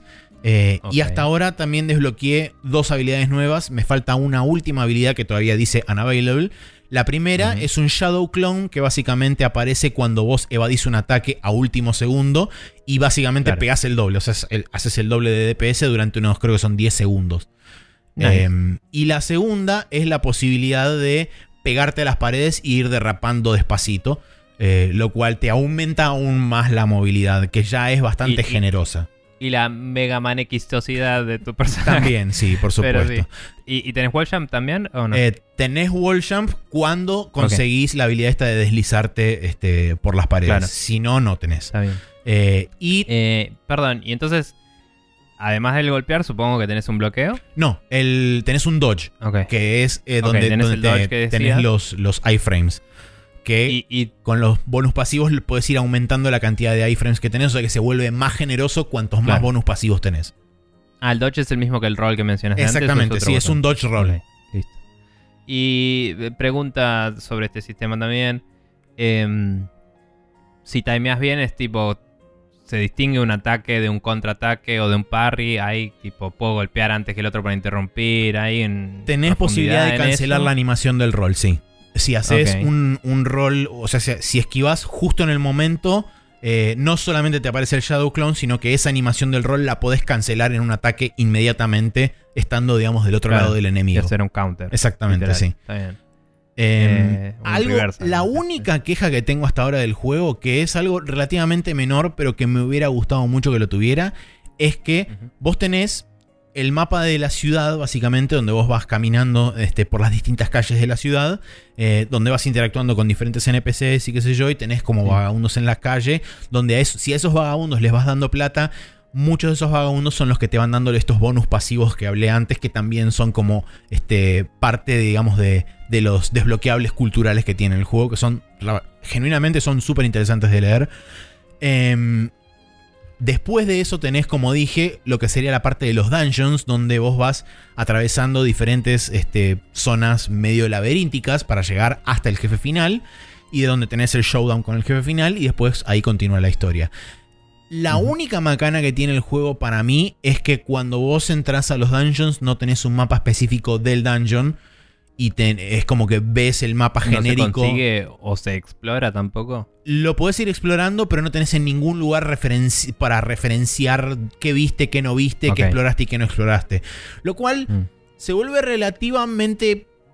No digo frustrante, pero sí confuso, sobre todo porque hay varias side quests que te mandan a explorar esos lugares después para encontrar ítems que Te digo, no, no tenés un chabón que te vende un mapa o... hasta ahora por lo menos no me crucé con ninguno y ya hice tres de estos lugares. eh, y se- ¿Cuántas horas va del juego? eh, ya te digo, según Steam voy cuatro horas y media. Bien, Eh, Bien, sí, o sea, yo calculo debe ser un juego de durar 7, 8 horas. siete. ok. Eh, pero bueno, eh, eh, la verdad que sacando eso, que en cierta forma medio como que te los... No es la mejor forma, pero te los suplen de alguna manera poniéndote en, el, en la parte inferior izquierda de la pantalla cuántos ítems de cuánto destrabaste en cada una de las subáreas de ese dungeon. Entonces, es como que en determinado momento haces una transferencia entre área A a la área B y abajo te dice, por ejemplo, 3 de 9 que encontraste en esa área en particular. Entonces, no es lo mejor, Y es, pero por lo menos sabes es que... fácil previsualizar que vas a cambiar de área, se nota Sí, la salida. eh, básicamente o- el- cuando llegas a un, a, un, a un fin de pantalla donde tenés una flecha gigante roja que te indica para la derecha, es como estás a punto Claro. de transicionar. Como un beatmap. Exactamente, sí. Estás a punto de transicionar entre un área y la otra. Eh, y digamos que son muy sutiles, pero eh, tenés que ser bastante observador a la hora de decir, ok, dentro de esta pantalla hay algún lugar donde pueda este, treparme y mandarme por un camino alternativo que no estoy viendo porque toda el área está como cubierta con una suerte de fog of war cerca de, los, cerca de las esquinas. Eh, Mm. Sobre todo lo que son los pasillos que, que, que dan a áreas bonus. Están como Se ve como muy apenitas el, el borde, como si fuera de, de un lugar donde podés pisar, pero está tapado con como una suerte de fog of war negro. eh, que no entiendo la razón por la cual lo hacen, porque ni bien pisas ahí, es como que se revela eso y, y te, lo, te lo muestra. Claro, pero una vez que lo revelaste, si volvés, vuelve a estar el fuego jugar. Sí, vuelve a estar. O sea que es un tema de line of sight en teoría. Es como que Sup- te están simulando que no lo ves y tenés que estar atento como jugador. a- a Supuestamente, sí. Eh, digamos que Mm. Eh, es- por eso digo que es muy sutil y yo en, en- en un par de lugares me lo perdí. Cuando hice después una segunda pasada por el lugar buscando específicamente ese tipo Ah. de lugares, ahí los encontrás, pero tenés que ser bastante metódico. Por eso digo que me parece que un mapa del área, de esas áreas en particular, hubiera ayudado bastante, porque eso por lo menos te hubiera, te hubiera dejado visualizar de alguna forma, decir, ok, bueno, acá aparentemente puede haber algo debido a que en el otro mapa hicieron una situación similar o algo por el estilo. Pero digamos que es la única queja que tengo hasta el momento. Eh, la única duda que me queda por ahí es sobre la progresión. El...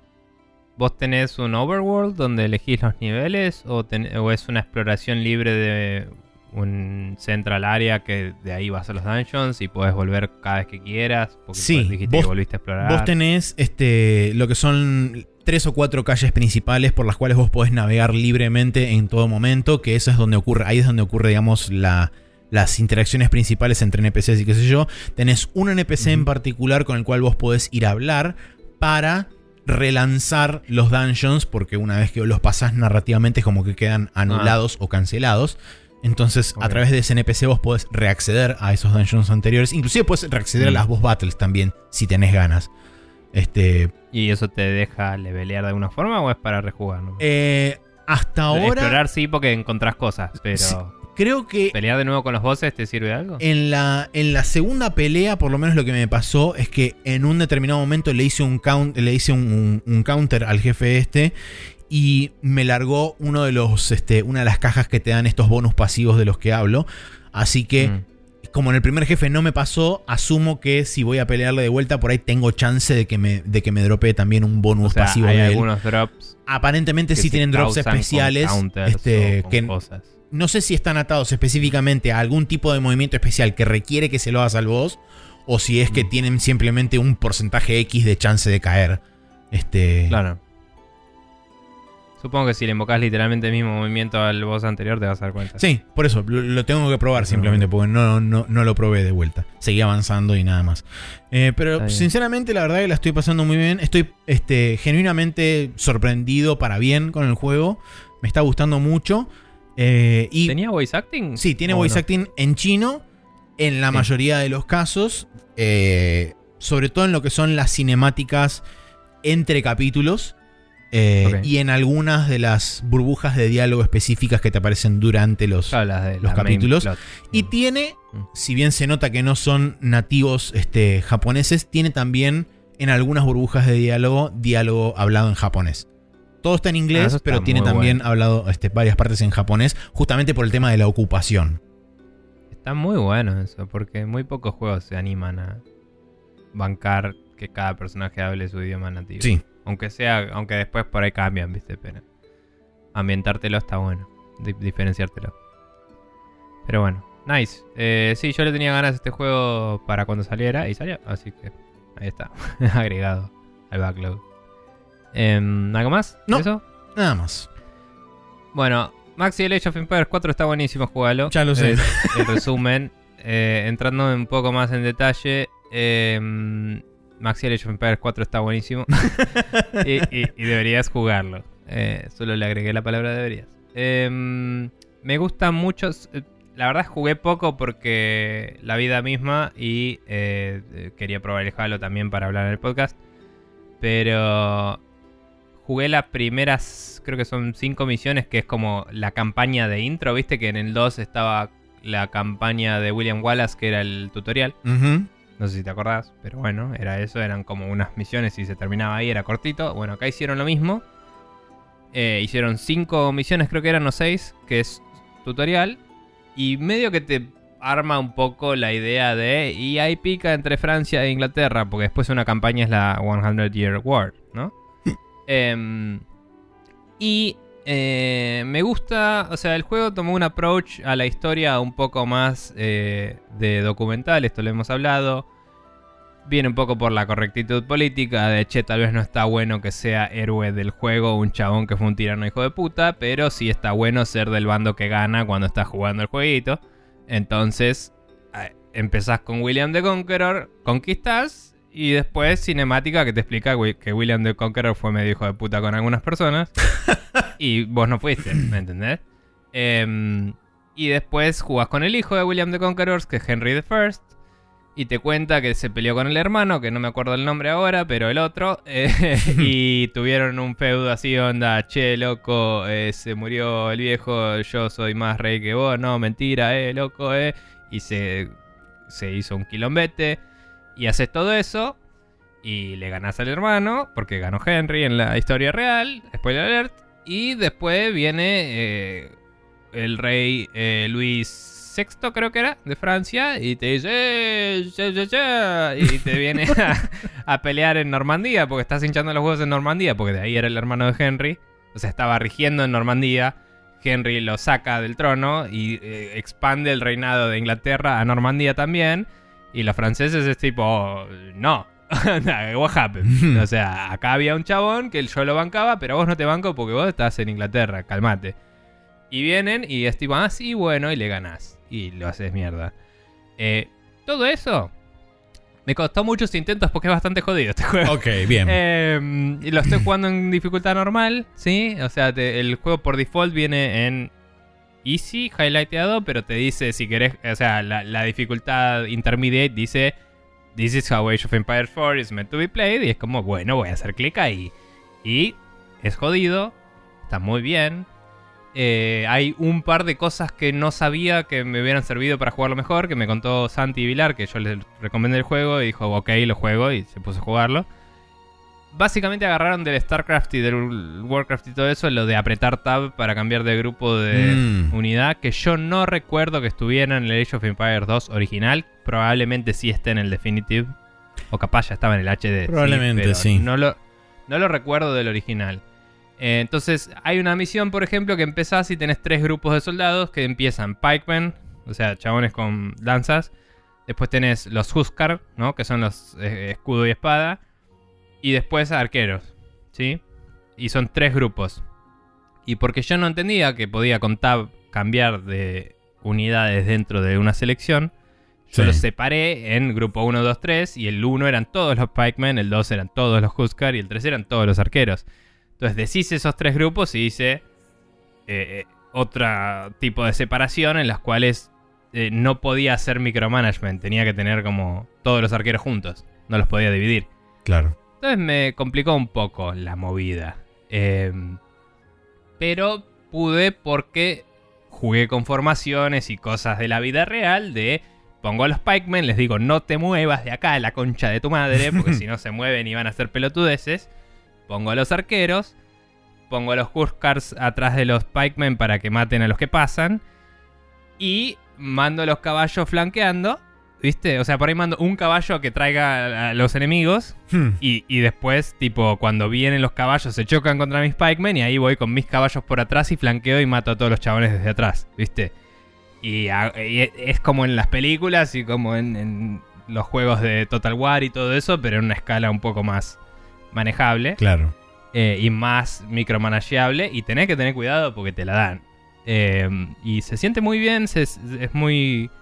El control está muy bueno, los hotkeys están muy bien puestos, que de nuevo, mucho de esto ya lo estuvieron laburando con los Definitive Editions, así que como no los jugué, honestamente no puedo decir cuánto es original de este. Pero este juego está diseñado alrededor de esas cosas que eran mejoras a juegos que existían, ¿entendés?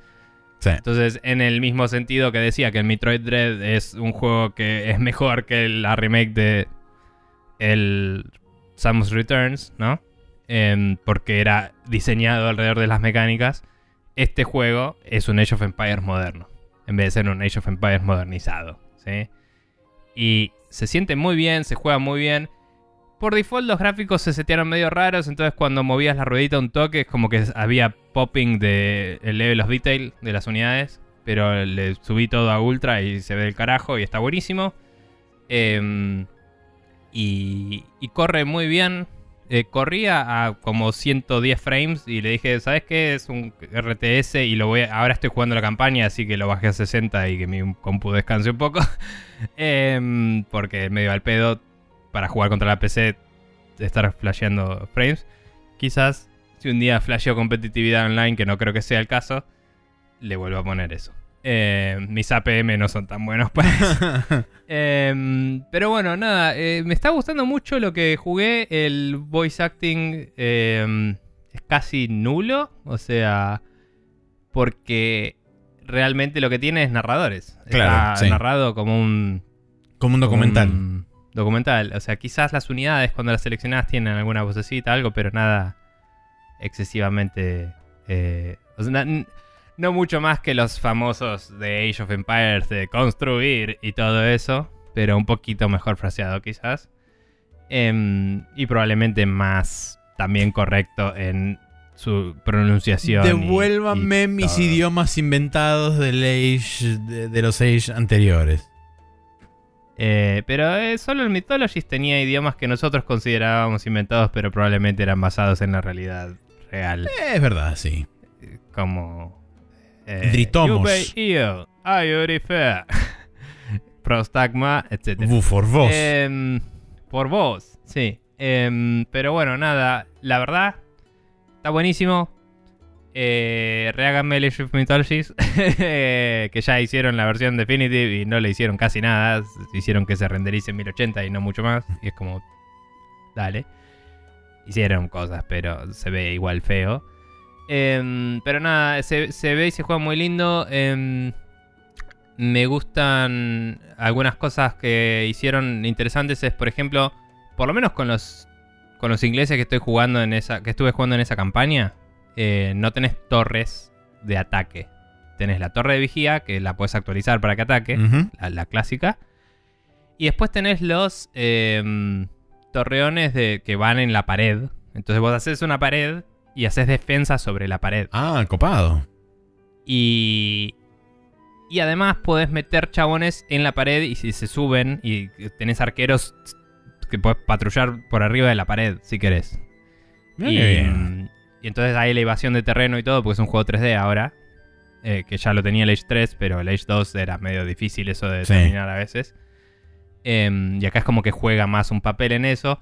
Y medio como. mm, bon- te lo comenté muchas veces, no sé si alguna vez lo jugaste al final, pero medio como el Pretorians y eso, también es como que hay un valor que. shh, obvio que si jugabas multiplayer del Age y la tenías clara, esto existía ya. Mm. Pero ya le veo el valor de una en el juego, a la campaña que te presentan, a el line of sight y a hacer emboscadas de los bosques y todo eso, como che, si mis chabones están en el bosque y salen de golpe, eh, es como que lo veo, veo que es mucho más relevante la táctica que antes, que era solo estrategia, en mi opinión. Eh, o lo que yo recuerdo de la forma en la que yo jugaba era hacer un montón de chabones ir para adelante, y ya no es viable eso.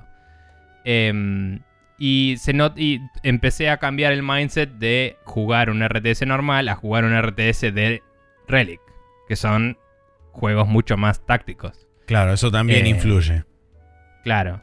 Eh, y entonces nada, y es como que empecé a agarrarle un poquito más la mano. Me, me gusta eh, cómo están, o sea, es bastante iterativo sobre el 2, no, no reinventaron la rueda, Mm. pero la, la, La pulieron al mango. la, la redondearon, la redondearon a, a pleno. Eh, y nada, la verdad es que no, no puedo decir mucho más sin seguir jugándolo. Pero, o sea, eh, todo esto bueno que te dije, perdón, es del tutorial. O sea, Claro, sí, sí. es como, che, te estoy diciendo que está buenísimo el tutorial de un juego. O sea, ya está. Arrancamos bien. Eh, y, y bueno, y la, la- cada misión que terminas te dice estas cosas se desbloquearon. Una es la misión, la, mm, el mission briefing, que ya lo viste, así que no hace falta verlo. Pero después te desbloquea algún video random de, de todos los que grabaron, ¿viste? Eh, entonces es como, bueno, eh, la ballesta. Y entras a ver un video sobre la ballesta y te dice las ballestas eran así, o sea, funcionaban de esta forma eh, y tenían este nivel de, Copado. de cosas, se usaban así, los chabones con ballesta iban con un escudo, lo ponían ahí y podían recargar mientras estaban a cubierto y un montón de cosas que uno no sabe porque ve las ballestas en películas y las usan para el orto, porque Hollywood es una mierda. Entonces, está bueno porque. Y te lo muestran con mucha gente que hace recreacionismo medieval y gente que hace y labura las cosas. Inclusive fueron. Había uno que hablaba de los castillos y todo, y la construcción, y te muestran ese proyecto que está en Francia hace años, ¿te acordás? Que están haciendo un castillo. Sí. Que fue como, ah, me había olvidado de esto, hay que googlear a ver cómo anda, y hay que buscarlo porque no lo busqué. Pero van como 8 años de ese proyecto, creo, o algo así. Y era un proyecto de 15, creo. Así que deben estar zarpados. Hipotéticamente por la Eh, mitad, pero sí. Eh, ponele, igual t- tiene números medio, puede ser que sea más tiempo, pero pero nada, es como es muy interesante todo lo que te van contando y de nuevo te lo presentan como documental, entonces es más objetivo en eso, no es como che, este chabón es el héroe, es más como esto pasó y hay gente acá que era garca o no, no importa, pero esto pasó, acá lo vas a jugar y lo jugás y terminás y, y cuando cumpliste la misión dice y entonces eh, ganaron y pasó tal cosa y vos jugás las batallas nada más. Eh, me gusta, está, está muy bueno. Eh, está en Game Pass, yo lo compré porque dije si un día me doy de baja Game Pass yo quiero tener el Age of Empires 4. Y me lo compré en Steam. Eh, me parece que el precio era aceptable por lo que es. Que era más o menos, que era 3.500 pesos estaba. O 2.800. No me acuerdo. Eh, Em, a ver, me voy a fijar brevemente. Sí, perdón, lo voy a buscar porque no tengo idea. Acá estoy. Store page. Está. Ya te digo. 3 lucas. 3 lucas. 3 mil pesos. El Age of Empires 4 me parece que lo vale. Eh, fíjense los requerimientos porque. Creo que si le bajas todo al mango va bastante bien, pero por las dudas fíjense los requerimientos. Em, no, con un Core i5 dice que anda, mínimo. Así que. Y 8 GB de RAM. Así que bien. Bien. Em, pero bueno, nada, muy, muy lindo y muy recomendable. Y ahora que sé lo de que podés tabular entre unidades, quizás empiece a variar mis estrategias en vez de mandar a todas mis unidades juntas en pocos grupos. Eh, ah, y sobre unidades, eh, algo que sí me pareció que es nuevo. Eh, hay habilidades únicas para cada tipo de unidad o para algunos tipos de unidades. No sé si son cosas de la facción o qué, ¿viste? Ujú. Pero los arqueros con los que jugué en la misión, en las misiones estas que serían arqueros ingleses, que siempre tuvieron buenos arqueros en los Age, tienen un botón que deja que pongan como mini empalizaditas, o sea, ponen como estacas en el piso, que los defienden un poco de los caballos, porque los caballos son la forma de pelear contra los arqueros Sí. que te, que te plantea el juego. Y está bueno eso, te lo muestran cómo usarlo en una misión y en esa misión no te dejan construir nada y es como tenés que preservar a tus arqueros para ganar esta misión, digamos. Y eh, también eventualmente en una misión que era más de construir y, hacer cosas, pude eh, mejorar a los arqueros dándoles la habilidad de acampar y acampar les sube la vida y se curan. Entonces es como que aparentemente hay algunas habilidades que te pueden cambiar bastante el cómo funcionan algunas de estas unidades y me pareció bastante copado. Y el héroe que, con el que jugás, que es Henry, o antes jugás con eh, William the Conqueror, eh, tenían un poder que subía la moral. Y eso hacía que, tipo, como que peguen más fuerte y no sé si evadan más los ataques de los enemigos o qué onda. Em, pero eh, servía para dar vuelta a las batallas un poco en momentos críticos. Eh, pero tenía un cooldown, obviamente. Así que nada, fue, hay un poquito más de micromanagement y esas son el tipo de cosas que hace Relic con los Company of Heroes. Entonces está bueno que, que encontraron una forma de elaborarlo con sistemas medio preexistentes de que los héroes de ley ya tenían algunas de estas cosas. Pero bueno. Ahora sí, muy lindo Age of Empires, jueguen Lons. eh, y la verdad, Microsoft en tres semanas sacó tres juegazos. Así que... Sí. Eh, debatible el Forza 5 me parece un muy lindo juego. No está a la altura de los otros dos que sacó, me parece. Eh, pero importante. Bueno, eh, vamos a hablar de un millón de noticias. Y estoy pensando si quiero un café en el medio. Lo vamos a hablar ahora off, off, eh, de récord. Pero vamos a pasar entonces a el Rapid Fire. eh, donde vamos a hablar de muchas cosas. Gentlemen, it's a nuclear device. Time is running out. Ti- ti- ti- Time is running out.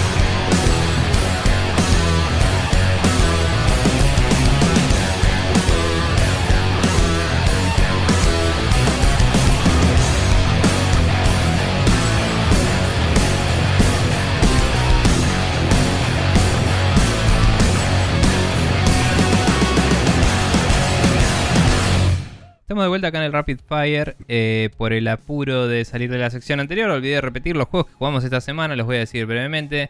Eh, vos estuviste con el Halo Reach, que lo terminaste en PC, está disponible para Xbox también, obviamente, en la Master Chief Collection. Eh, Así después es. Está, estuviste jugando a Legend of Tiang Ding, que está disponible en Steam, muy barato, por cierto. Así que ténganlo en cuenta, en PC. Y también está en Switch a no sé cuánta plata. Así que ahí tienen.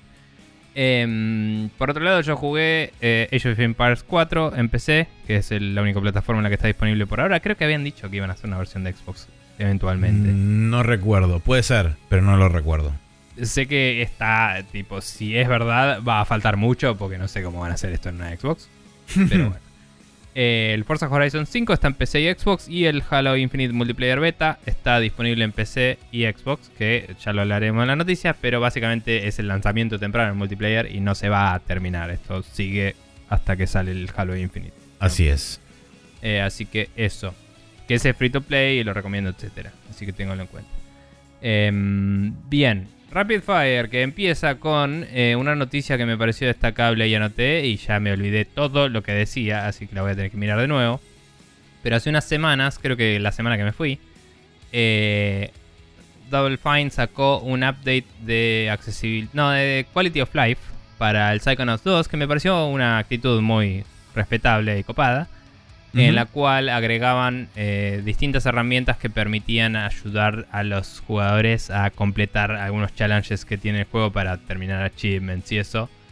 Eh, principalmente para ayudar a encontrar algunas cosas que se perdieron o hacer, creo que mejoraron un poquito fast travel entre algunas secciones también y, y disparar eh, algunos eventos de nuevo para rejugar algunas partes. Iba por ese lado. Y mejorar el traqueo de progreso para, para que el jugador te- tenga una mejor idea de, de cómo estaba todo eso. No tengo acá, a ver, bla, bla, bla, bla. Quiero ver si hay algún ejemplo específico. Eh, se puede... Ah, con la cámara del juego, que hay una cámara que puedes usar, puedes hacer que se, que se haga un highlight sobre todas las cosas coleccionables que veas con la cámara, lo cual está bueno. Sí. Y eh, parece que es una, eh, una especie de forma de pedir disculpas por un ítem que es difícil de encontrar en el juego, aparentemente. Eh, y después había alguna cosa más sobre lo fast travel, creo. Hay un videito que explica todo si lo quieren buscar. está como Psychonauts 2, Quality of Life, of Life Patch. Así que si vieron el. Si jugaron el juego y tienen ganas de seguir jugándolos o llegar al 100%, quizás está bueno pegarle una chusmeada a las features que agregaron. Perdón por no ser más preciso, pero hay que continuar. Así que sigamos, Maxi. Si Sí. querés, con la siguiente Eh, continuamos hacia adelante donde tenemos la noticia de que Oculus dejará de necesitar una cuenta de Facebook para operar. Esto fue anunciado como parte del rebrand a Meta de Facebook que fue anunciada por el Android Supremo. Y este nada, mostraron cómo va a ser su visión del futuro con respecto al metaverso y qué sé yo. Hubo una semana de estas semanas atemporales donde básicamente todo el mundo se subió al tren del metaverso y la semana siguiente todo el mundo se subió al tren de los NFTs. Este, por ende fue Se fueron un par de un montón de semanas criptomonedas. y- Sí, este, fueron un par de semanas este, súper extrañas y raras para todo el mundo.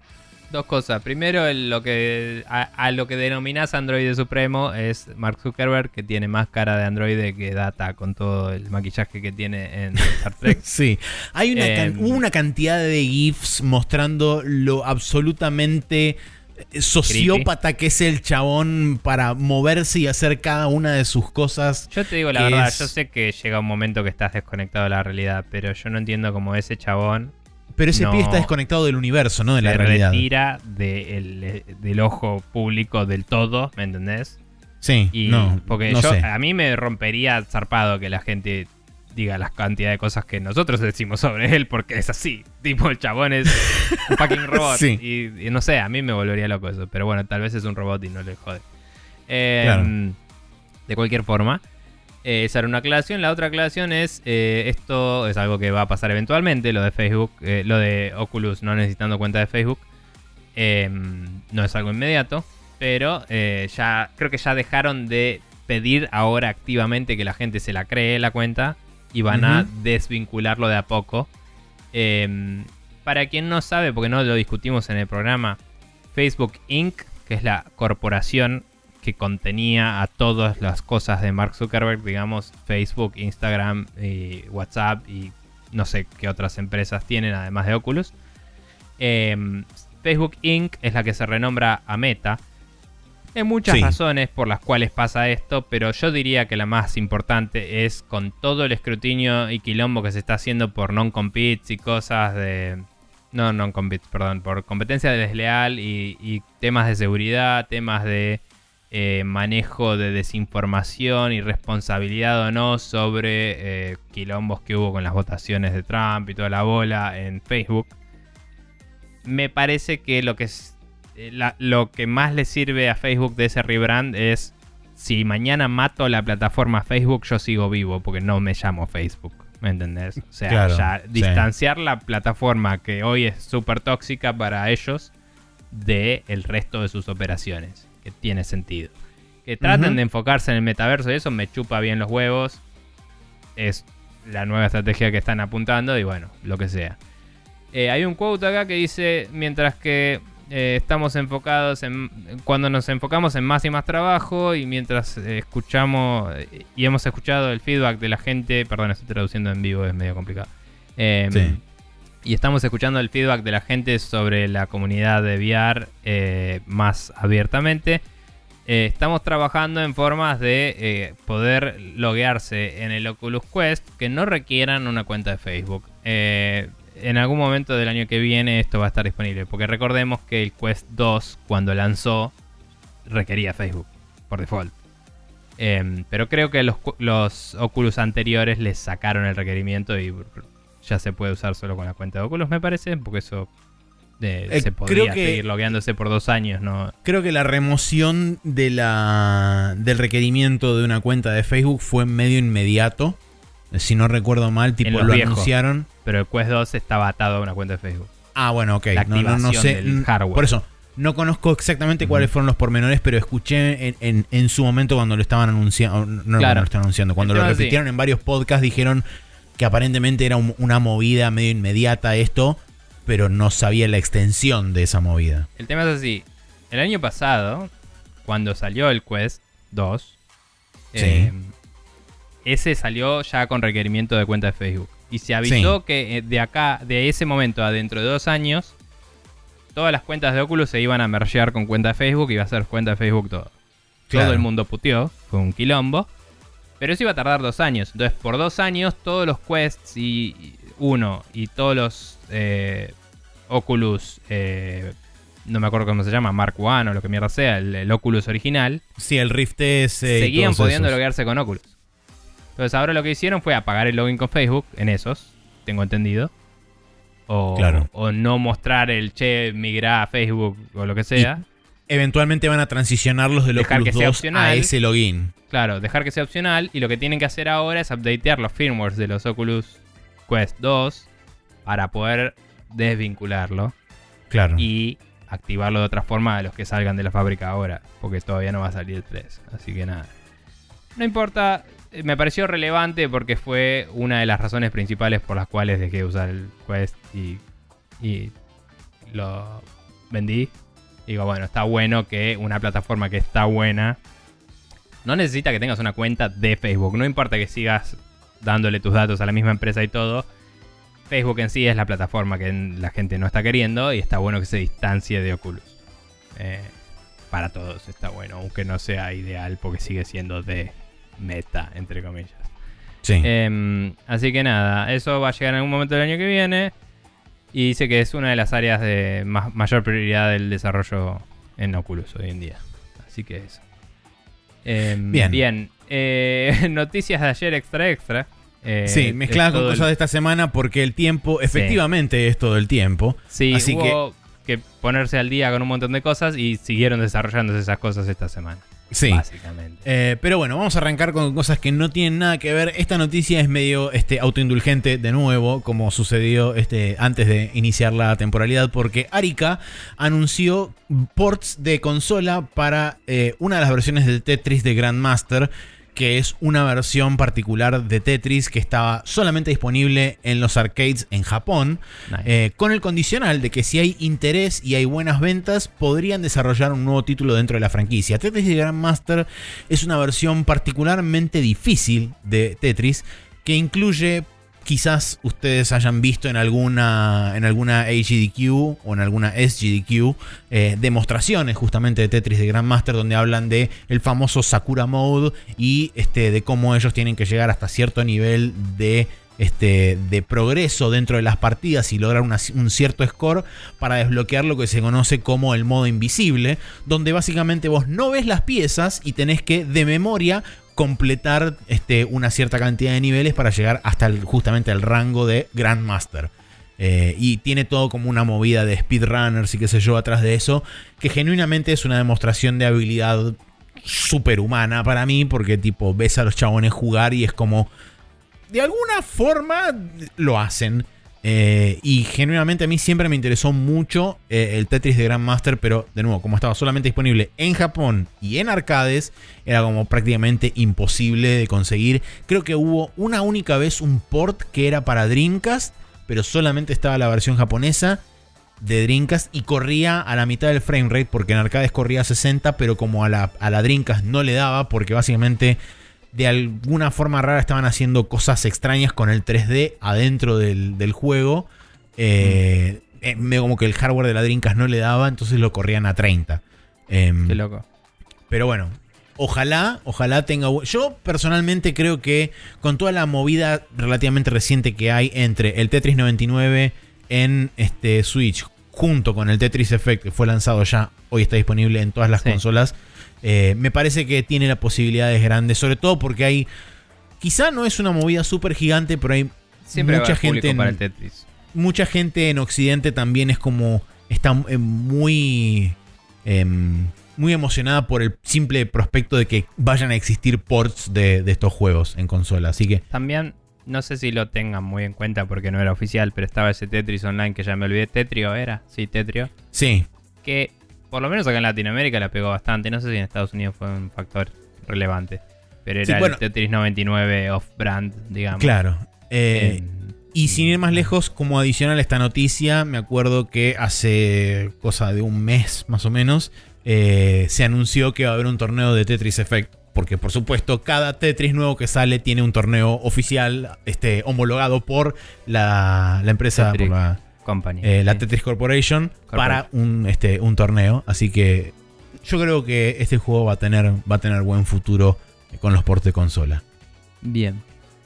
Em, la siguiente noticia que tenemos es que Devolver Digital finalmente debutó en la bolsa del Reino Unido. Eh, había sido estimado el año pasado, creo que eh, cuando se habló de que esto iba a ocurrir, en creo que 1 o 1.1 Sí, entre billones uno, entre de- mil y mil doscientos millones habían dicho Sí. como market value hip- hipotético o, Bueno. o- o potencial. Finalmente debutó con eh, un valor de 908 939.8 millones de... O sea, 939 eh, No sé, 939 millones, millones 800 mil. 800 mil. Sí, me costó mucho más de lo que debería porque me puse a pensar si ese punto era una coma o qué, porque yankees. Pero bueno, no Sí. importa. Cuestión que- 940 básicamente. Sí.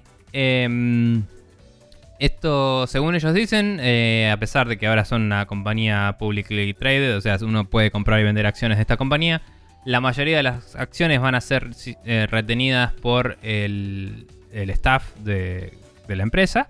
Y además eh, anunciaron que a pesar de que va a haber inversores que obviamente van a tener su voz y voto en cosas, los estudios que son de Devolver van a seguir teniendo, en teoría, eh, autonomía absoluta en cuanto a decisiones creativas. Em, y eh, eso incluye a Acro Team, Dodge Roll, Nerial, Firefly Studios, y etcétera. Eh, que son los estudios que estuvo comprando el año pasado, básicamente. No sé si Sí. el año anterior también había estado. Pero bueno, eh, te lo creo bastante en algunos aspectos, pero en otros aspectos, si vos sos el publisher, vos le vas a decir qué juego sale y qué no. Y Sí, ni a recontrapalo. a vos te lo va a decir tus accionistas. Así que eh, yo creo que mínimo van a dejar que los estudios sigan picheando todo lo que quieran, pero quizás cambie un poco qué se aprueba y qué no. Todo esto. Hay que ver. Con suerte no, porque le viene yendo bien a Devolver.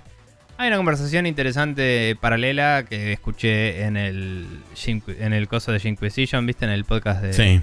de Inquisition que son súper eh, cínicos los tres que están ahí en el podcast y básicamente em, Jim Sterling decía que eh, en los anuncios de los Game Awards, los que se anunciaron los eh, nominados de Game Awards y todo eso, todos los de Indies eran básicamente de Devolver, que hoy es Sí. una publicly traded company. De casi mil como- millones de dólares. Y es como, ah, de golpe hay un interés monetario en que todos sean de este publisher, porque el publisher le puede subir o bajar acciones esto. Y eh, o sea, siendo cínico y hablando de que suelen ser bastante arregladas estas cosas por lo que percibimos, es medio turbio porque también es tipo, ¿por qué son indies los juegos si los publica todos Devolver? ¿Me entendés? O sea, tienen un publisher porque son indies. Sí, hay una, Em, hay una conversación. Algunos son producidos por estudios de Devolver, no son indie, literalmente. Claro, hay, ah, por eso hay- creo que hay una conversación que se tiene que dar dentro de la industria de cuál es en realidad el espíritu hoy de lo que sería la definición de la palabra indie, porque indie abarcó una Sí. cantidad enorme y es como que ya extendió más allá de su alcance el concepto. Es más, eh, para nuestra percepción, me parece que va más por juego de autor, digamos. Em, así como decir, cinearte, digamos. Es como. Tiene una ah, impronta no- de un autor no que puede ser un equipo o una persona. Eh, Pero no dirías que el juego de Kojima es un juego indie, por ejemplo. Literalmente lo dije en un programa que hicimos porque dije, che, esto es un juego indie con mucha plata. Porque tenía Sí, muchos verdad, recortes dijiste. extraños y te lo conté. Pero sí. Eh, pero era producido por Sony. O sea, eh, Sony metió mucha. seguramente mucha voz y voto en qué hacer con eso y sacaron un Director's Cut que es algo que pidió Sony. O sea. Em, pero eh, también la escala obviamente influye. Tampoco vamos a hablar de esto dos horas ahora porque tenemos mil cosas más que hablar. No, seguro, más vale. Pero eh, sí uno puede decir con certeza que el Witcher 3 era un juego indie porque lo hizo el mismo estudio que lo publicó y no lo decimos porque el nivel de producción es AAA. Entonces es Sí. como, bueno, la definición se desarma. Lo que digo es, eh, es polémico que todos los juegos ahí, ninguno está autopublicado y todos son publicados por la misma empresa que ahora vale cotiza en bolsa. Y es como, mm, curioso. Eh, Sí. Lo mencionaron y fue como, sí, la verdad es, es un poco turbio. Pero bueno. Em, Bueno, bla. Eh, pasamos al, primer micro que tenemos dentro de esta, de esta Rapid Fire de esta semana, el micro Avengers, donde les voy a contar brevemente qué sucedió eh, durante una de estas semanas. Después de casi un mes, al momento de la salida de esta noticia, Crystal Dynamics decidió remover los boosters de experiencia del Avengers que habían, Habían, dicho que no iban a vender boosters de experiencia. Exactamente, que no iban a vender cosas este, para avanzar el progreso artificialmente, qué sé yo. Ujú. Que, caso curioso, ellos, habían, dicho bajado el progreso porque marzo, no, porque sí. había que balancearlo para que la experiencia sea mejor, te hacemos que tengas que grindear como un hijo de puta. bajo la excusa de que como subían demasiado rápido de nivel, la gente se veía este Abrumada. abrumada por la cantidad de poderes nuevos y cosas que podían hacer entonces para balancear la curva de bla bla bla. Mentira. Bueno, Mm. eh, después de esto, durante el reporte anual de Square Enix, el presidente de Square Enix catalogó a Avengers como un resultado decepcionante. Pero a pesar de eso van a seguir apostando en los Games as a Service porque según ellos dicen que tienen el potencial de crecimiento y que ellos ven una ventana de oportunidad dentro del género. Y medio que le echaron la culpa al estudio occidental porque son Square Enix.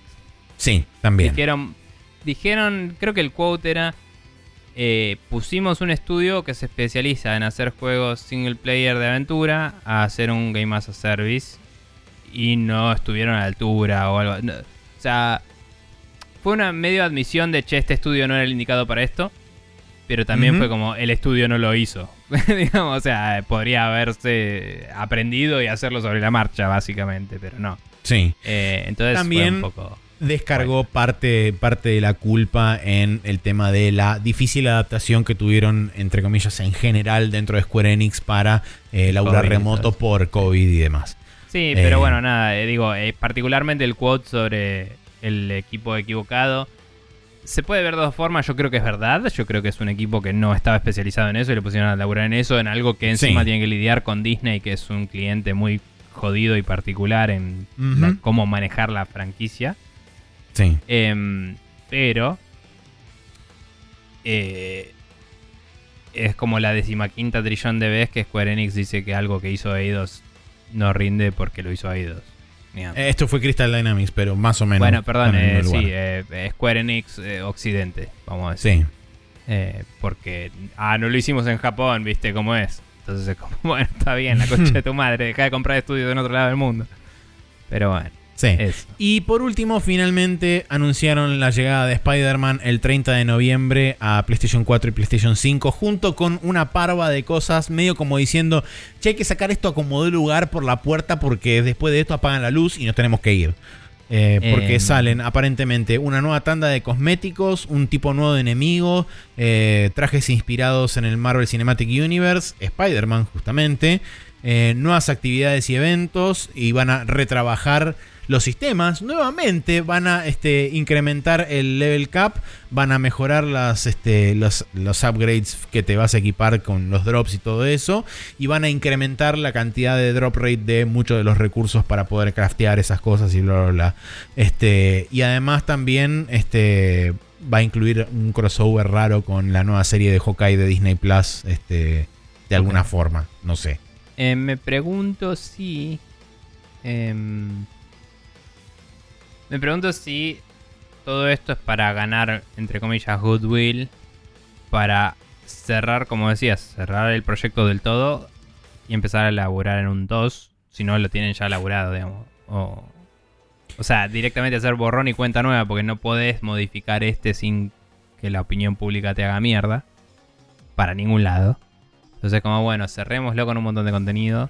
Es que ya es un juego que ya está cat- categorizado dentro de la cabeza de la gente como un juego que no fue a ninguna parte. Lo sé, pero ahora está en Game Pass, por ejemplo. Entonces hay gente que lo puede seguir probando todo lo que quiera. Y si lo dejas rebalanceado y con mucho contenido, y lo prueba gente de acá dentro de 5 años cuando tenés un 2 listo, ¿me entendés? Eh, o 3 años, lo que mierda sea, depende de cuánto de estos pueden reusar. Em, si por un ciclo de desarrollo la gente tiene la imagen mental de la última forma en la que lo dejaste, que es mejor, entre comillas, Sí. hipotéticas, Puede ser. capaz que cuando anuncias el 2 la gente puede decir, bueno, el 1 el uno lo terminé jugando y estuvo bien, entre comillas, ¿me entendés? Pero Sí. bueno, eh, too little too late, en mi opinión, pero... Sí, por supuesto. Bien. Micro número 2, Blizzard. Ja, no es muy micro esto, que digamos, No. más bien macro. Em, Cue the Music, porque pasó de todo, ¿no? Sí. Eh, empezamos con Jen O'Neill, que era la eh, mujer que estaba como co-directora de eh, Blizzard cuando se fue el chabón este que Eh. tenía la colita de pelo que tiene cara de Gil. eh, Eh, que habían acusado, Jay Alan Brack, que habían Eso. acusado de eh, toquetón y toda la bola como a todos los demás. Em, Jen O'Neill había quedado de co-líder con em, Mike Ibarra y básicamente eh, dejó su puesto después de solo tres meses de estar ahí con un mensaje genérico que decía debo irme, mi planeta me necesita básicamente. Eh, pero en realidad decía cosas como, no, bueno, me voy a buscar otros desafíos y esas cosas que dicen siempre.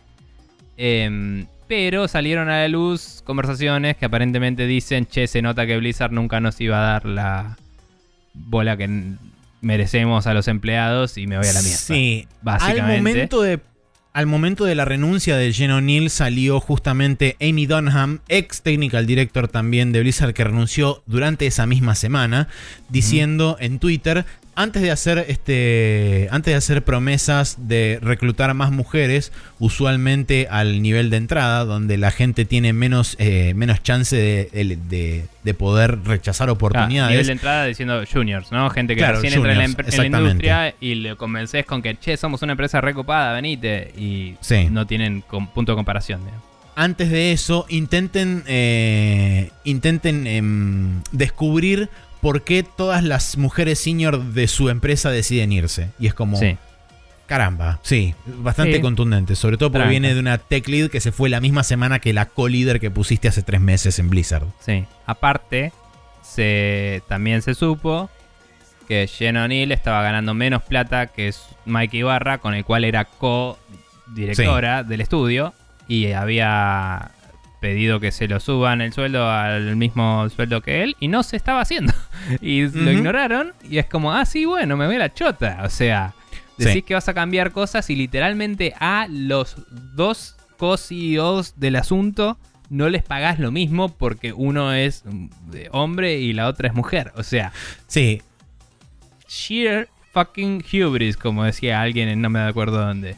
El- Eh, bajo el pretexto encima de que como venían cada uno de una división diferente en el caso de Jen O'Neill venía de dirigir Vicarious Visions distinta o algo sí, así. y Mike Ibarra venía de la parte de Battle.net donde se valoraba más su posición y qué sé yo. De ahí venía la brecha salarial que aparentemente al no poder reformular contratos por la, el apuro de tener que hacer un básicamente un scramble y qué sé yo, es como que le dejaron los sueldos pro- eh, provisorios que ya tenían con una diferencia salarial que ya existía y dijeron, bueno, Sí. eh, después vemos.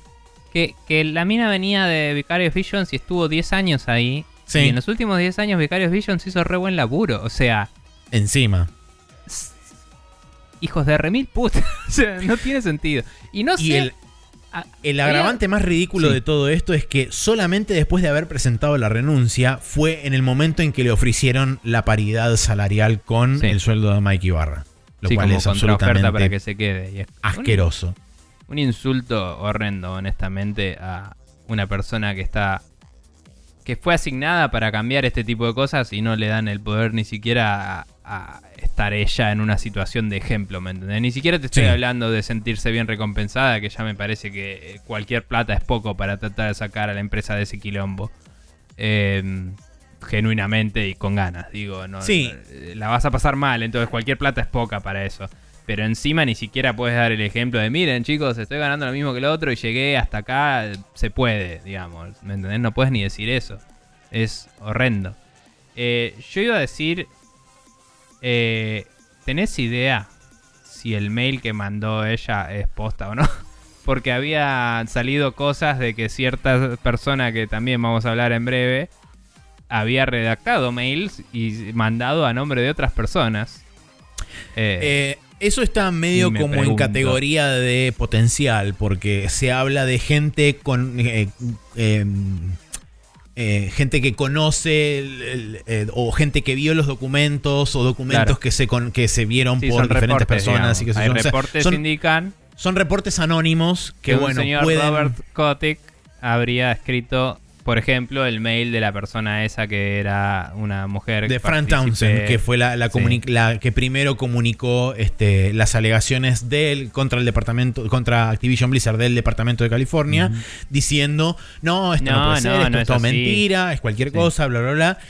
Aparentemente, Aparentemente ese mail lo redactó ese mail Bobby habría sido re- redactado por Bobby Kotick, que después fue desmentido por un mail escrito bajo su nombre diciendo no, la respuesta nuestra fue en realidad absolutamente tone deaf y nos, rep- nos arrepentimos profundamente de todo lo que se dijo en ese, en ese mail y bla bla bla y qué sé Claro, yo. como que seteó algo eh, y cuando hubo mala respuesta, seteó algo con el nombre de otra persona y cuando hubo mala respuesta, él salió a pedir disculpas para quedar bien él. Exactamente. Y es como manipulador de mierda. Pero bueno, Sí, ya vamos a llegar more a on eso that later. en breve, Em, sí. Sí. Esto, y eh, la, ahí está digamos, la, noticia... Sí, Sí. pero an- Pero antes de eso, todavía. antes de... de- durante el... Ah, perdón. sí. los, este, ¿cómo se llama esto? La reunión de, del tercer cuarto financiero de Activision Blizzard fue que se anunció tanto la partida de Jen O'Neill original como este dato de que iban a retrasar tanto Diablo 4 y Overwatch 2. Lo más Sí, cómico de todo que esto... no, no tienen fecha de salida. Sí, tal cual. Y es como, ¿por qué? ¿Por qué atrasás cosas? ¿Por qué decís que van a salir sin decir una fecha y después decís, no, lo atrasamos? Es como, no digas nada si no sabes cuándo sale nada. Y se te va Sí. la gente. Estás sangrando developers, chabón. Sí, no. Lo, lo más patético de esta situación es que este anuncio dentro de la, dentro de la call con los shareholders, o qué sé yo, fue después del cierre del día bursátil, a propósito, para justamente no provocar la caída de las acciones. ¿Qué sucedió? Al día siguiente, Activision Blizzard había cuatro puntos abajo de lo que había cerrado el día anterior. Entonces, ¿de qué mierda te sirvió? Pero bueno, en fin, Nada. ustedes sabrán, ustedes son los genios Más de 10% en un par de días las acciones con Eh, todo sí, esto lo, que pasó. lo tengo, lo tengo anotado por acá también. Mm. Eh, pero bueno, ahora sí, efectivamente, cue the music para escándalo. Es un, escándalo. Porque esto sí, no es un escándalo, es un despelote monumental directamente. Eh, en un reporte lapidario, el Wall Street Journal alega que Bobby Kotick sabía sobre los problemas de acoso dentro de la empresa y protegió en más de un caso a los abusadores dentro de la misma. Eh, el reporte este es realmente extensísimo, habla un montón y este es el reporte particular donde básicamente provocó una, una cadena de eventos que todavía hoy en día se está repercutiendo, porque esto fue a principio de esta semana. Eh, dentro del artículo a grandes rasgos sobre lo que habla es, primero y principal, protección de Bobby Kotick de parte directa de parte de un, un desarrollador que de hecho eh, renunció durante la publicación de este artículo. Perdón, Eh, que al revés. Bobby Kotick protegió a un... Dijiste de Sí. parte de, pero Bobby Kotick Perdón. protegió a un tipo que en una investigación interna hab- había salido la sugerencia fuerte de, che, rajémoslo porque este tipo es un liability, está eh, es problemático. haciendo... eh, está teniendo casos de reportes de abusos sobre los empleados y de eh, sexual misconduct, no, eh, Sí. era eh, sexual harassment en particular. Era como la recomendación oficial es rajalo porque el tipo está fuera de lugar y está haciendo esto. Y Bobby Kotick dijo no, lo quiero en mi equipo. Y específicamente eso, aparentemente eso es 100% real, indiscutible, porque la gente dice, no, sí, vino Bobby Kotick y dijo, no, este no lo rajes. Y, Sí. y esa investigación se supo ahora que había ocurrido y que Bobby Kotick dijo, no, y lo retuvo. Ahora que salió este artículo, esa persona renunció de Blizzard de golpe. Sí. En, no, de Activision, Eh, perdón. no, de, de Sledgehammer, que es este. De hecho, había Claro. sido. El chabón ese había sido promovido a jefe de la franquicia Call of Duty. Claro. Eh, por y ahora, bueno, Bobby Kotick. por Bobby Kotick, sí. Este, de, y de hecho, esas alegaciones. de hecho, renunció debido a que eh, The Wall Street Journal y- le fue a preguntar propiamente dicho cosas al chabón y como tipo no contestó y renunció después de eso. Y es como, me parece que tenés el culo un poco sucio si haces eso. Y no ¿Qué sé salió ningún anuncio de voy a perseguir nuevos horizontes. No, no, no, nada. cosas. El chabón se de fue y se fue estudio. bajo la cubierta de la noche, como dirían. Pero bueno. Eh, y después también hay un montón de, de- de- de declaraciones, tanto de gente anónima como de gente con nombre, hablando específicamente. Eh, una de ellas es Jen O'Neill, específicamente Sí. hablando de toda la. Que por eso preguntaba problemas. lo del mail, porque el mail de ella era muy. Tipo, me voy a otro horizonte, qué sé yo, pero la mina salió a hablar. Entonces es como. Suena a alguien escribió ese mail y fue como, sí, sí, te lo firmo para que me pagues, ¿me entendés? Sí. Y después salió a decir, che, no, cualquiera. Em, Sí, y después, bueno, tenés varias, varios casos de Bobby Kotick siendo un tipo de mierda en, en varios ámbitos sociales de, de otros estilos, como por ejemplo eh, cuando le dijo a una de sus secretarias, te voy a mandar a matar, porque Tranqui. cometió un error, y fue como, no, en realidad lo dije porque bla.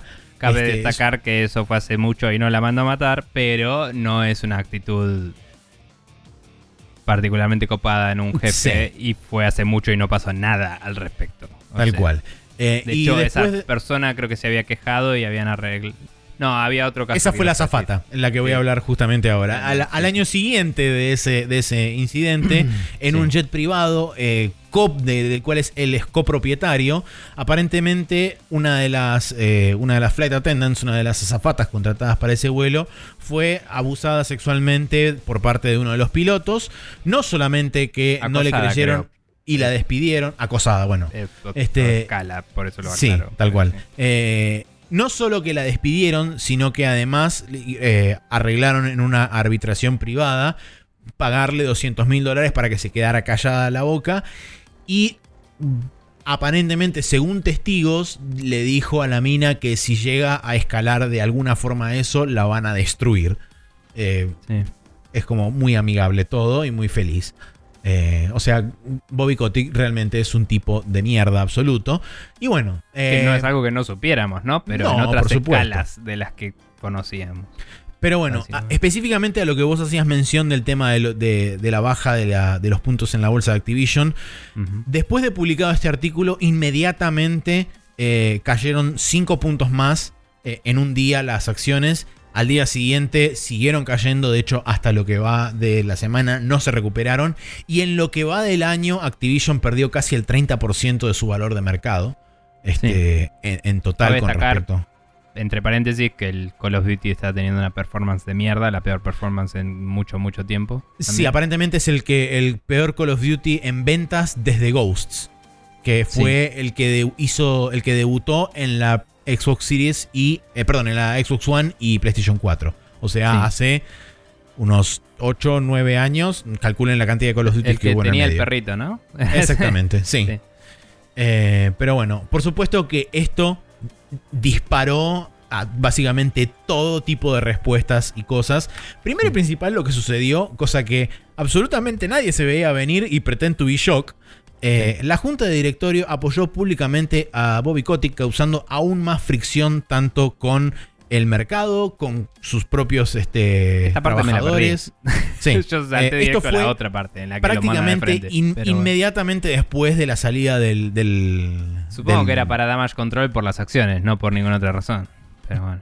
Puede ser, puntualmente eh, salieron a, a decir Sobre que todo ellos. porque han sido antagónicos contra él, con, porque el chabón es el CEO En ma- algunos casos. mayor pago en el país.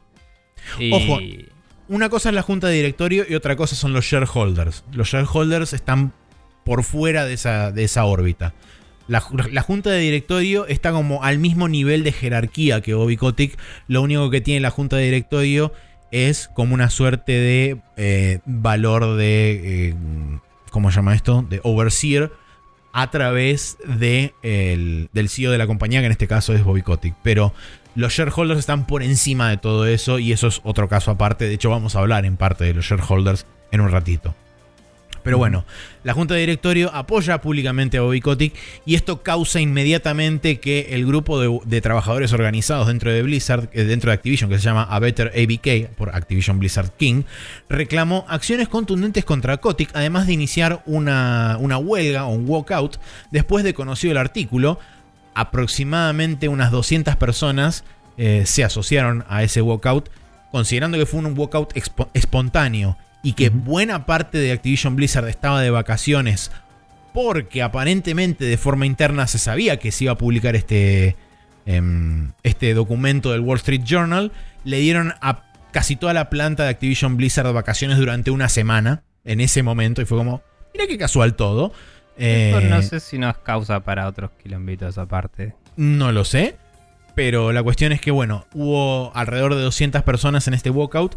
Y además también eh, publicaron una petición para la remoción de Kotick que lleva acumuladas más de, más de 1500 firmas de empleados de, Activision Blizzard.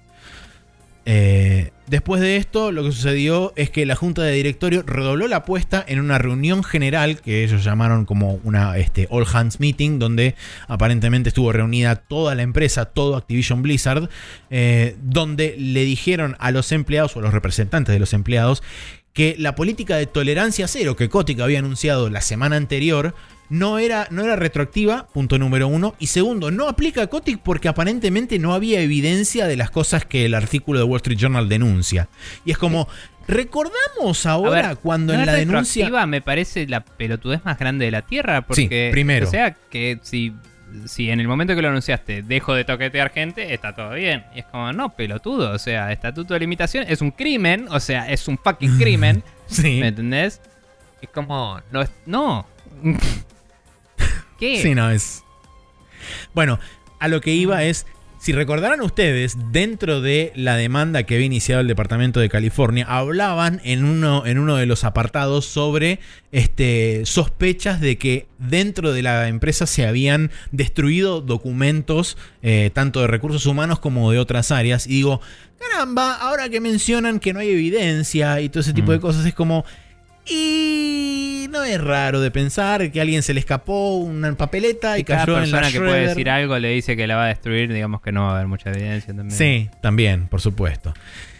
Y para redondear esto y la frutilla del postre llegó al día siguiente de todo este escándalo gigantesco. eh, porque todo esto sucedió más o menos en el lapso de unas 24 o 48 horas. Después de pasado Sí. ese tiempo, se conocieron dos mails que a priori fueron internos, pero muy- hay mucha gente especulando que esos mails internos en realidad fueron pensados para ser distribuidos de forma bastante pública, eh, pero digamos bajo la bajo en el alegato de paraguas de escándalo, sabes que lo que mandes ahí puede ser publicado por cualquiera, más allá Sí. de si es tu intención o no. Entonces vas a fijarte muy bien las palabras que usas. sí.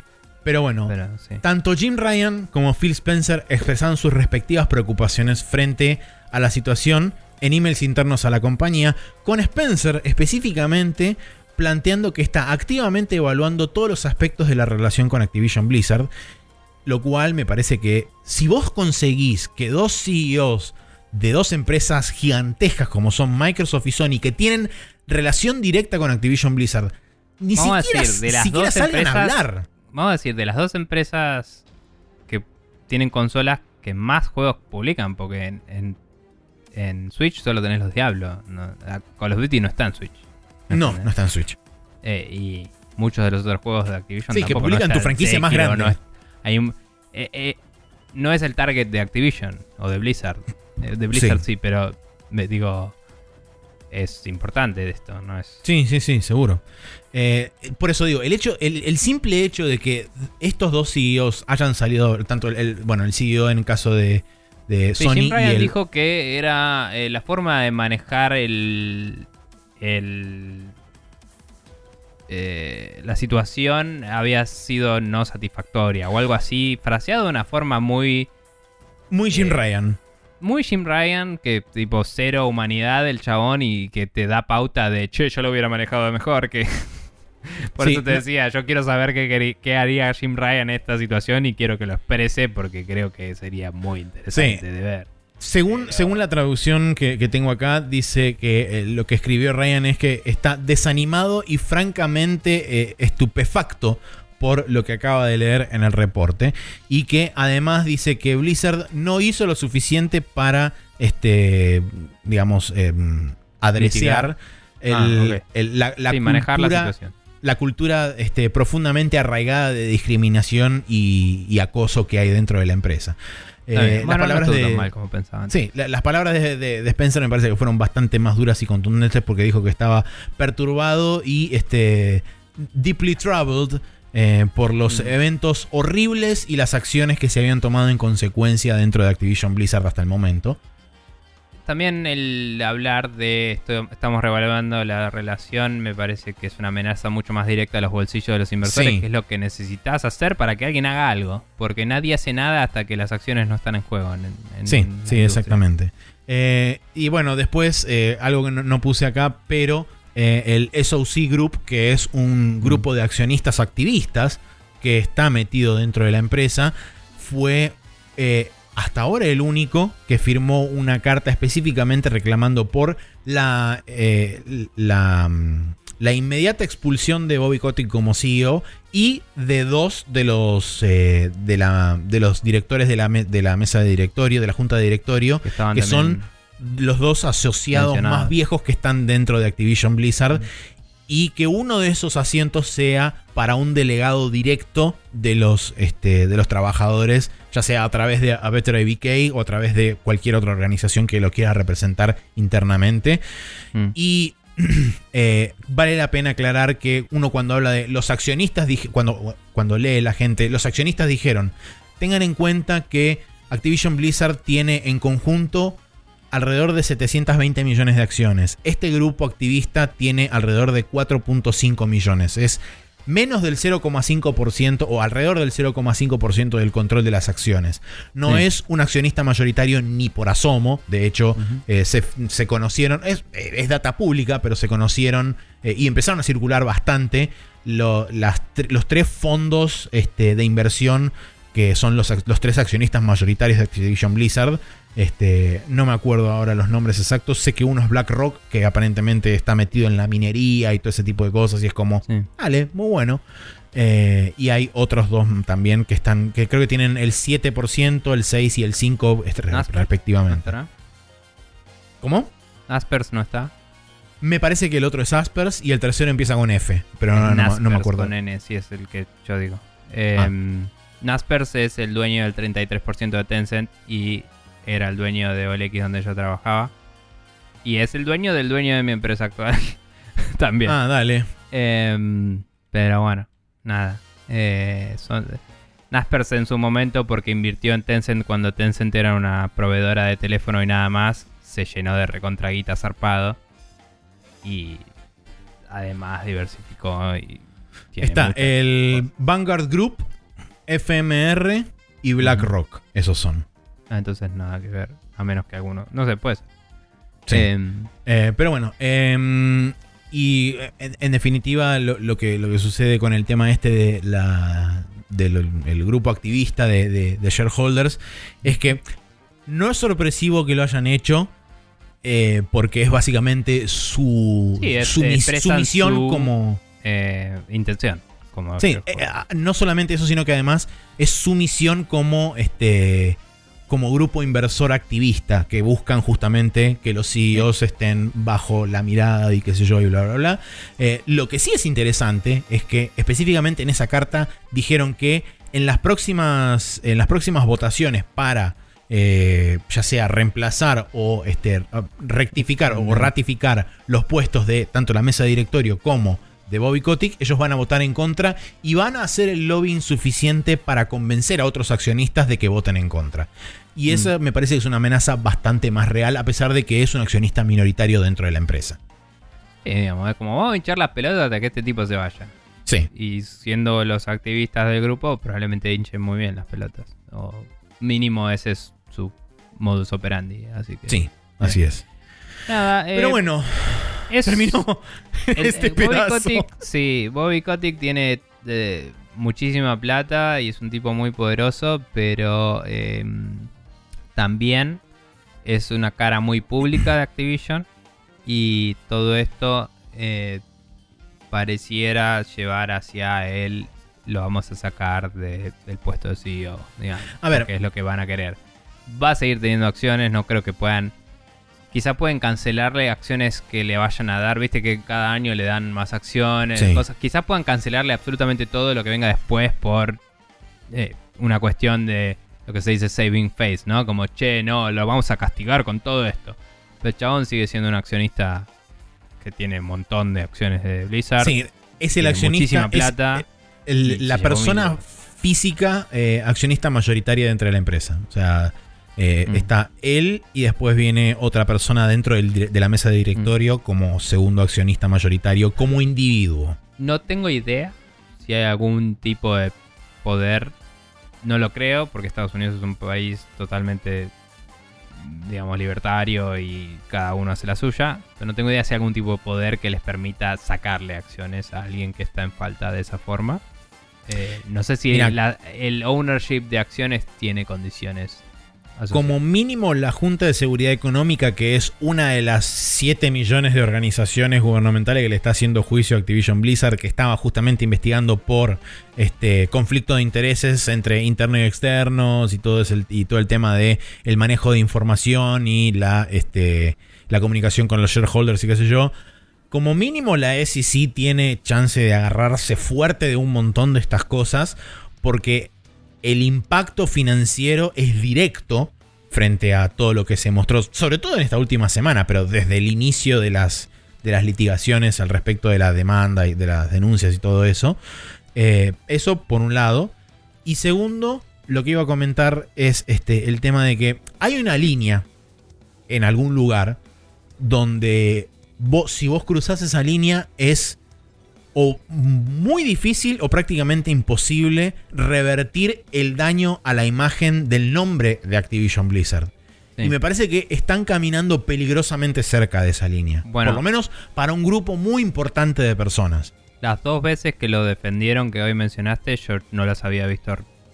En, no las había escuchado en los podcasts que escucho y no las había visto en los medios que miro así nomás a veces. O sea, estuve medio en otra igual estas semanas, ¿no? Pero digo, me parece que estuvieron haciendo damage control, pero sí, es como que no pueden defenderlo más allá de lo que ya hicieron, que me parece que quiero creer que es una cuestión estúpida de avaricia, de que no se le caigan las acciones, sino que realmente quieren defender ese tipo, porque si no, realmente está muy mal. Sí, es más allá de la avaricia. Sí, no, la, la verdad no, no, no se entiende. Bueno, sé. y, una de las cosas que también sucedió al, digamos, como, como resultado de todo esto es que no solamente se empezó a filtrar mucha información alrededor de Bobby Kotick, como por ejemplo el hecho de que aparentemente el chabón estaba en la famosa, este, en el famoso Little Black Book de este, Jeffrey Epstein. Pero eso también. se sabía de antes y nadie dijo nada al respecto. No, sí, es verdad, pero bueno, ahora volvió a salir a la luz. Eh, aparentemente, dos de las otras personas que están dentro de la mesa de directorio también están dentro claro, por de eso ese librito. que querían que se vaya. Eh, y se empezó a conocer mucha data de la mesa de directorio, cosa que históricamente, por lo menos yo, en ningún momento he escuchado de que se hablara de más allá de, digamos, de lo que es la parte extendida de poder dentro de una empresa, sobre todo de videojuegos. Siempre se apuntó a los presidentes. CEOs. Claro, siempre se apuntó a ese nivel. Nunca Mm. se habló de lo que orbita alrededor de todo eso. es que los y que en este ponen caso, la plata son los que le piden a los ejecutivos que performen bien y que tengan una buena imagen. Pero los que tienen la plata están desde las sombras flasheando Patriots ahí. Y la Lilulelo y toda la bola. O sea, no, no los ves, están atrás de la Sí. bambalina. O sea, lo que estoy diciendo es, esta la información de la junta de directorio es pública, está en dentro del, del about de la página principal de Activision Sí. Blizzard, o sea, no es, no es secreto que esta gente está ahí. Pero digo, Pero lo porque no son interesante es que ejecutivos, hipotéticamente no influyen en la cultura de la empresa, entonces nadie los investiga en general. Pero el hecho de haber apuntado la mira contra Bobby Kotick y Mm. que esta gente haya salido dos veces a defenderlo hizo que básicamente la mira se divida en dos y la, Mm. la atención esté puesta en múltiples focos a la vez, que es la mesa de directorio por un lado y Bobby Sí. Kotick por el otro, con los shareholders orbitando arriba viendo a ver qué carajo pasa y si en determinado momento las cosas se pone fulera, detonan todo y a la mierda. Claro. Sí, sí, o sea. eh, quizás esto nos enseñe a también mirar eso en otras empresas, Seguro. pero. De nuevo, también hay un tema de focos y todo eso, y es como si la rama ejecutiva va a tener una influencia mucho más directa sobre la cultura de una empresa, entonces ahí es donde tenés que ir primero. A que el- Tal cual. Y la verdad es que la gente con plata siempre va a ser turbia porque de algún lado la sacó. Y el sistema no es particularmente eh, bueno en darle plata a la gente que lo merece, curiosamente. Pero bueno.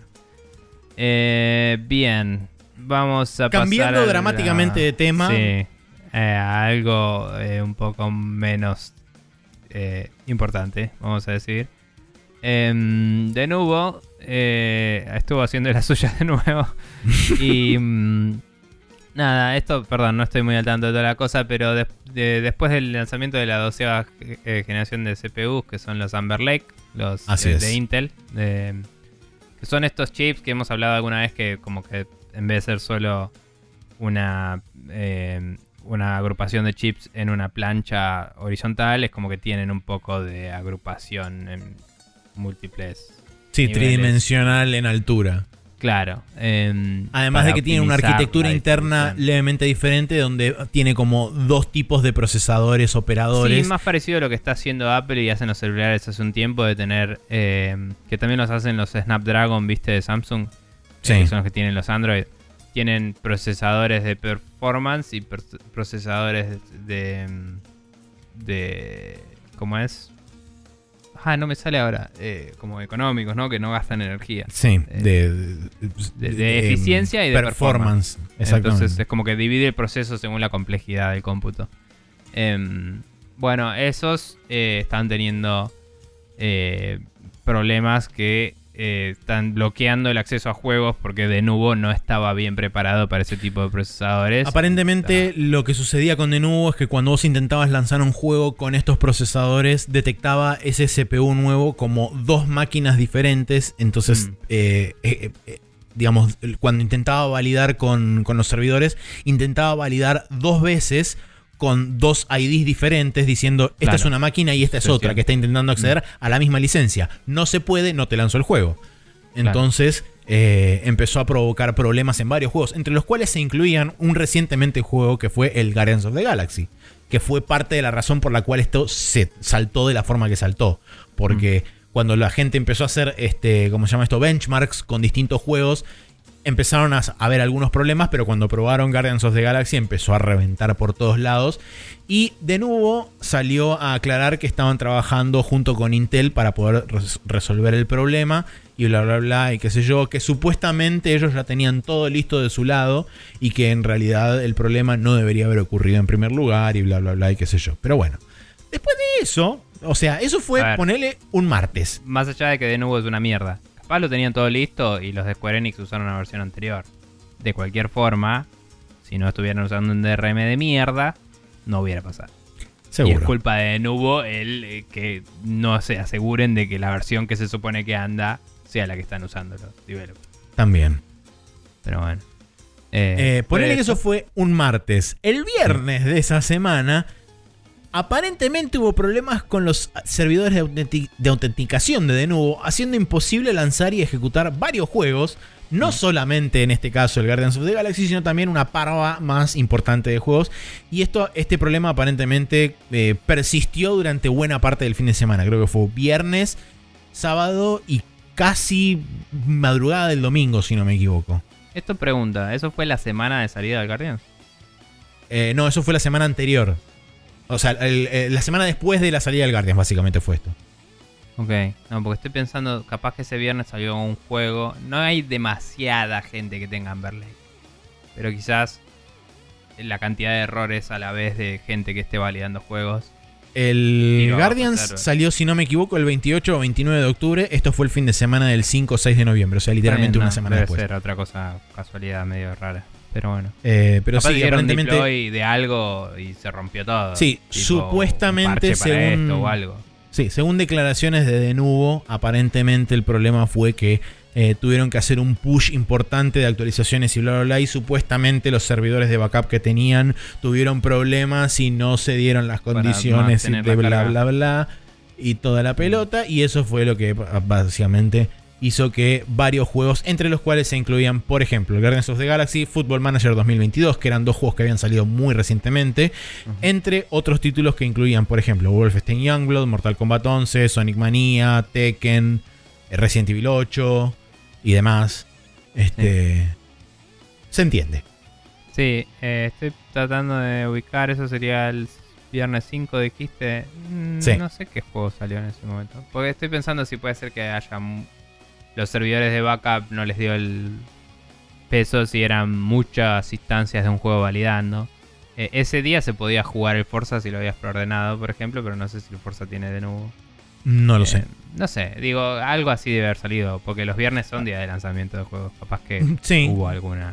Me voy, a, me voy a fijar brevemente situación. a ver si. no Porque sé si el usualmente, el Call of Duty no salieron esa semana. usualmente Steam lo dice si tiene este. No, el Eh, DRM, el DRM de, del Forza es este Xbox, básicamente.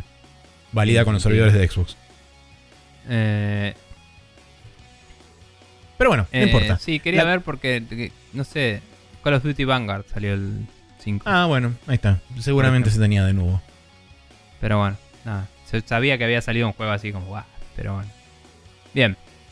Eh, ¿Algo más ibas a decir de todo esto? No, no, Eso, es, eso es todo del, del segmento de Nubo. Ahora pasamos Bien. a otras noticias de cosas. Sí, eh, la PlayStation fue hackeada dos veces en una semana. Eh, de dos formas distintas. Por dos personas distintas. No sé si de dos formas distintas, perdón. De dos personas distintas del video. Lo vi, te lo pasé, ya me olvidé todo. Todo esto fue hablado durante el tiempo que no estuve y es medio un quilombo a veces estar al día. Pero bueno, eh, confirmaron que habían obtenido las root keys de la PlayStation, lo cual te da acceso a de, digamos, nivel eh, sistema, ¿no? Ni siquiera administrador. Es como, che, tengo la misma autoridad yo que Sony para hacer lo que quiera con esto. Puedes firmar software, puedes eh, publicar un juego en PlayStation, digamos. O sea, no publicar un juego en PlayStation, pero agarrar software mío, firmarlo como diciendo esto es, eh, es algo que vos puedes correr, o hacerlo pasar por eso, porque vos no lo puedes firmar, pero puedes decirle, che, esto aceptalo, porque yo digo que lo aceptes. Y entonces yo podría correr software custom en esa consola, tranquilamente. Sí. Em, y eso eventualmente puede llevar a todas las cosas que uno imaginaría, como cargar emuladores, piratear. Sí, hacer, básicamente jailbreakear la consola. Hacerle, la gente quiere instalarle Linux a todo, ¿me entendés? O sea, es eso. Sí. Eh, entonces nada, Fail Overflow, que es el grupo de hackers estos, eh, hicieron esto. Creo que le avisaron a Sony el exploit. eh, o es la, no, lo, hagan. lo hicieron público y dijeron eh, que no hay, no hay ETA este, con respecto a revelarlo públicamente por el momento. Recordemos también Por que eso Fail deben haberle avisado a Sony y, y es como, che, eh, por ahora no podemos decir nada. Sí. pero- Recordemos que Fail, Fail Overflow es un grupo de hackers que es este, bastante conocido, sobre todo para Sony, porque vienen desde la PlayStation 3, Ujú. eh, la cual hackearon completamente en 2011 obteniendo estas mismas root keys. También hicieron lo mismo con la PlayStation lo que 4. duró La Sí. Play 3. La Play 3 duró muchísimo. Eh, la Play 4 creo, creo que la hackearon a los dos años alrededor de eso. Fue bastante rápido, sí. Sí. Y también fueron los que descubrieron el, el primer exploit de hardware de la Switch. A través del, del problema con el Tegra.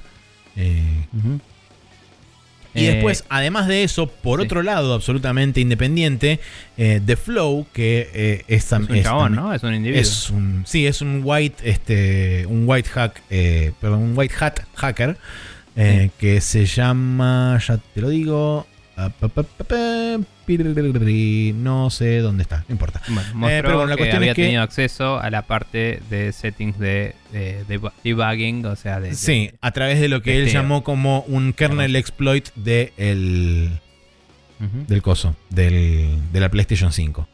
Sí, lo que es interesante, claro, es que como usó el share de PlayStation 5 para mostrar el screenshot donde se veía eh, que tenía acceso a las herramientas de debug, significa que su exploit no fue detectado y desautorizado por los servidores de Sony. Sí, porque de hecho Eh. está corriendo el último, el último firmware también. Entonces, eso es particularmente interesante. O sea, el tipo accedió a cosas que son para desarrolladores en una consola comercial, que nor- normalmente... O sea, probablemente no para desarrolladores, sino probablemente para el servicio técnico, ¿no? Porque debug settings en una consola comercial no tiene sentido que tengas, eh, entre comillas. Em, Pero bueno, accedió a menúes secretos en una consola comprada y después lo compartió con un sistema, eh, con el sistema públicamente accesible por la gente que compra la consola. Y el servidor no invalidó el sistema operativo, o sea, no se dio cuenta de, che, esto está haciendo un caso de uso no soportado o está teniendo acceso a Sí. cosas que no debería. Así que El eso nombre- es loco. El nombre de, de Flow es Andy Nguyen, que es un este, ingeniero de seguridad que está trabajando actualmente en Google. Así que muy probablemente este exploit haya sido reportado automáticamente a Sony. Eh, así que también dice, no, tenemos, no tengo plan de sí, no tengo eh, planes de revelarlo ni hay un ETA al respecto. Así que muy probablemente este exploit en particular de habilitar los debug settings a través de un exploit del kernel, muy probablemente en el próximo firmware sea parcheado. No sabemos cuál va a ser el estado del hack de Fail Overflow de conseguir los root keys. Tampoco se Creo sabe cuál fue el Flow era proceso. que hackeó la Vita, por cierto. Eh, sí, momento. es el mismo que hackeó la Vita, sí. Sí. Eh, Bien, después de eso, eh, Tenemos. ah, Otro sí. bloque. El otro de- bloque. Esta vez bloque de Rockstar. Here we go porque. again. Y el- Sí, tal cual. Oh shit, here we go again. Porque la versión de PC de la Definitive Edition de GTA es retirada de la venta 24 horas después de su lanzamiento, debido a que el Rockstar Launcher hace imposible ejecutarla. Eh, Tanto sea por la cantidad de demanda que había, como porque aparentemente el lanzar el ejecutable desde el Rockstar Launcher rompía el launcher y no dejaba ejecutar el juego. También porque tenían contenido que no tenía que estar ahí legalmente. Sí, tal por vez supuesto. Data miners aparentemente también descubrieron que buena parte de la música que seguía estando presente. eh, O sea, buena parte de la música que no relicenciaron seguía estando presente. Sí, en y el- estaba, desactivada por scripts. Eh, Y había remanentes del Hot Coffee que había sido removido de otras versiones del juego. Lo cual sí. hay gente que estipula que esto está basado en versiones no finales del repositorio de código original del juego. O que sea, está basado en, la- en- en los repositorios de las versiones de PlayStation 2. Porque recordemos que las versiones claro, que estaban eh, las versiones que estaban disponibles en Steam y en, otro, y en otros lugares eran ports de las versiones mobile que habían hecho. No eran las Eh. versiones de Play 2 porteadas. Está bien, pero digo, se había hecho un recall de, de todos los discos y se habían vuelto a mandar sin el Hot Coffee. Sí. Lo cual implica que había dos versiones Gold del juego. Una versión Gold que tenía eh, todo eso que hubo que sacarle por quilombos legales. Y una versión Gold que es la que se distribuyó de forma correcta después, digamos.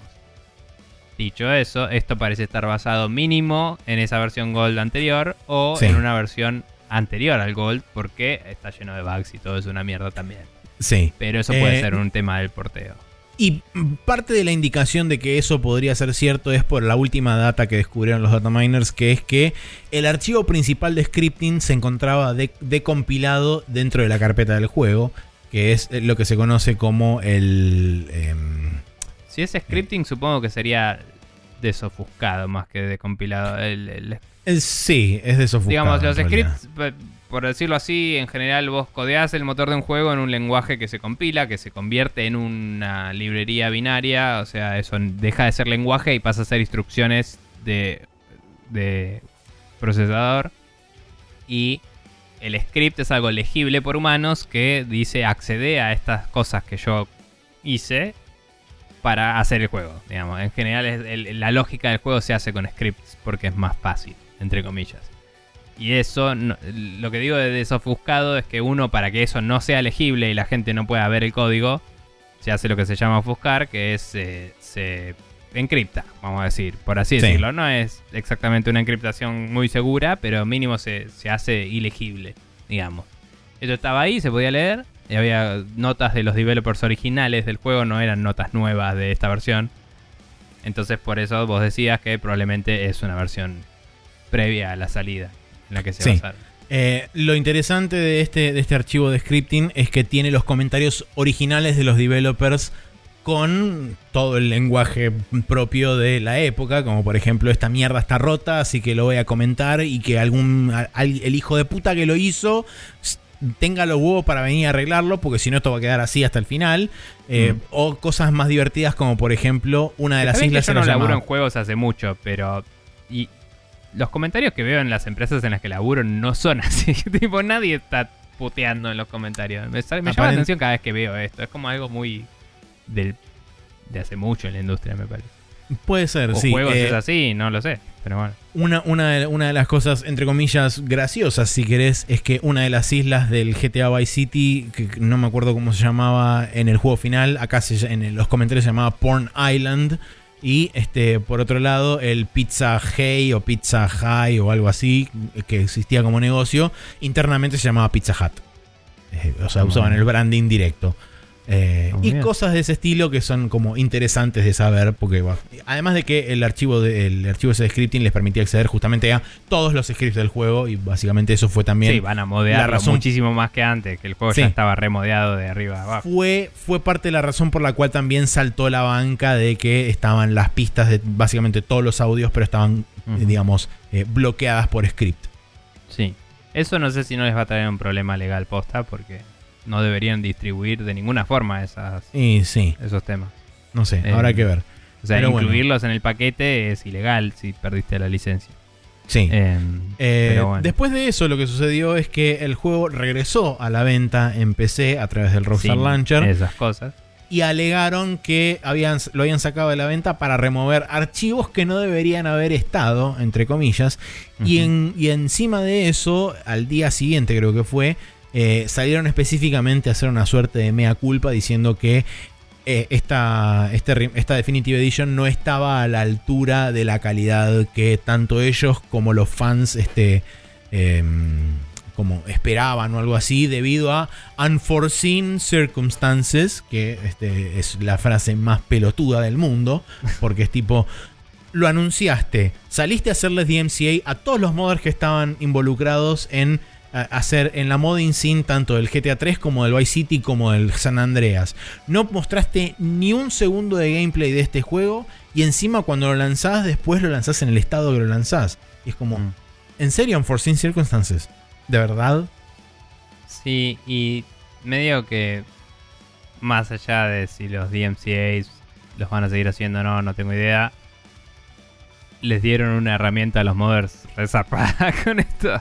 Sí. O sea, nada prohíbe que los modders sigan en repositorios privados y sigan modeando tranquilos de y hecho- que eso se distribuya por torrents. Y es como, ah, no sé, existe en internet, no sabe. En, no sabe ese, en ese caso particular lo interesante es que muchos de los modders decidieron luchar contra los DMCAs y los van a ir a apelar propiamente diciendo nosotros la ingeniería, la ingeniería reversa que hicimos es este Es legal, 100%, está amparada por ley original y bla, bla, qué sé yo, sí. Sí. Así que veremos cuál es el resultado de eso. Y por último, eh, dijeron que las versiones originales de cada juego, las versiones que antes estaban, que después delistaron y que, Sí. y que no se podían comprar más, Las van a regalar van a- en el, a los que la tienen en el store de ellos.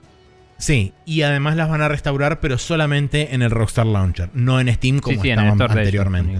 Sí. Pero no, creo que no los van a poner a la venta, lo van a regalar a los que compran esta edición. No, sí, sí, los van a volver a poner a la venta solamente en el. Rockstar Launcher. Estaban en. Steam antes, los delistaron de Steam y ahora solamente van a estar en el Rockstar Launcher. Está bien. Bueno, idea.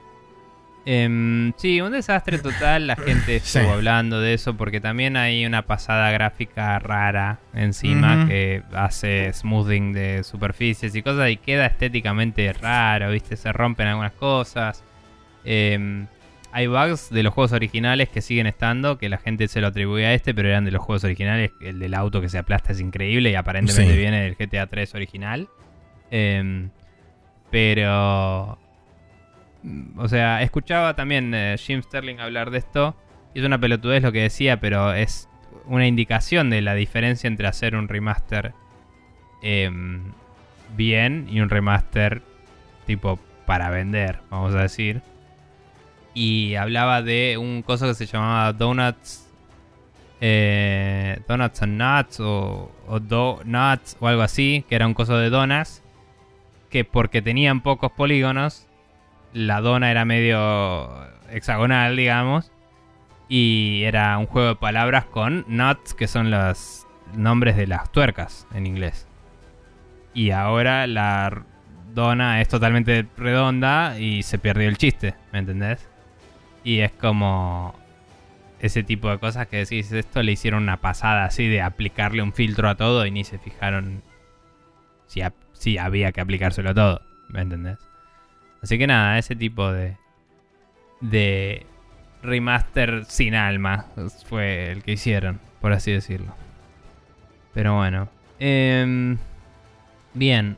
Eh, ah, siguiente noticia. La corte no le concedió a Apple la prórroga que pidió para dejar de prevenir la inclusión de links a medios de pago externos en las aplicaciones que se sometían al App Store. Esto viene a que eh, cuando la jueza dijo eh, en todas estas cosas ganó Apple, en esta cosa ganó Epic y dijo Apple tiene que dejar que los developers pongan un link.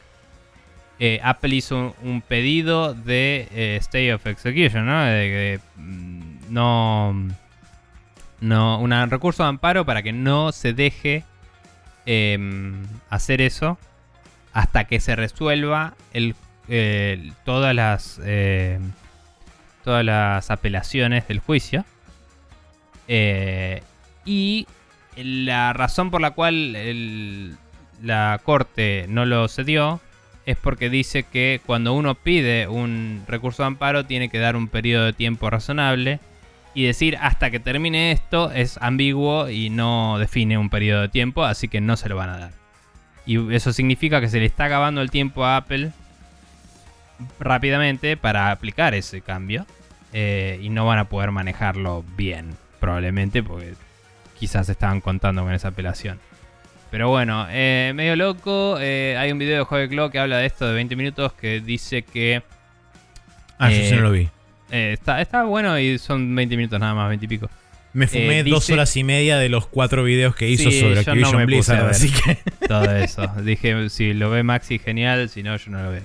Pero bueno, lo, de, lo que habla de esto está bueno porque dice que el recurso de amparo que le había hecho a Epic para que no le puedan dar de baja la cuenta y todo, eh, más allá del Fortnite en su momento, viste que no den de baja todo lo de Unreal y eso, lo había hecho porque los recursos de amparo son para mantener el status quo hasta que se decida sí o no sobre algo. Pero esto, la jueza pidió un cambio y Apple quiere que se mantenga el status quo y no eh, y, el eh, no se le está cediendo eso. Entonces este es transformativo, el otro era más em, más inocente, digamos. Si, si Sí. sacaban todo lo de Epic no iba a cambiar el status quo del planeta, eh, iba a ser un- una cosa muy rara.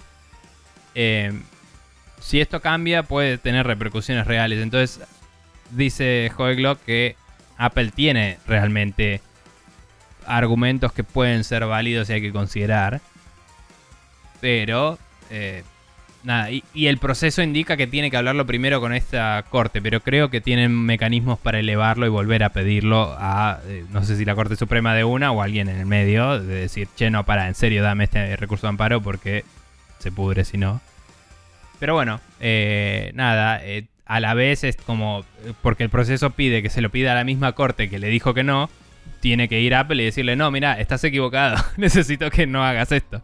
Y Sí. es como, ah, sí, equivocado, la chota, me tuviste acá en este juicio diciendo pelotudeces todo el tiempo, anda a laburar, tío.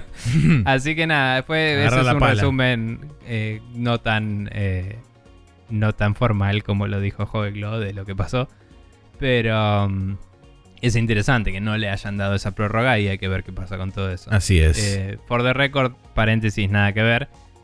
Usualmente Apple nunca aceptaba review, app reviews durante la época de Navidad y Año Nuevo. Y este año dijeron que sí lo van a empezar a aceptar.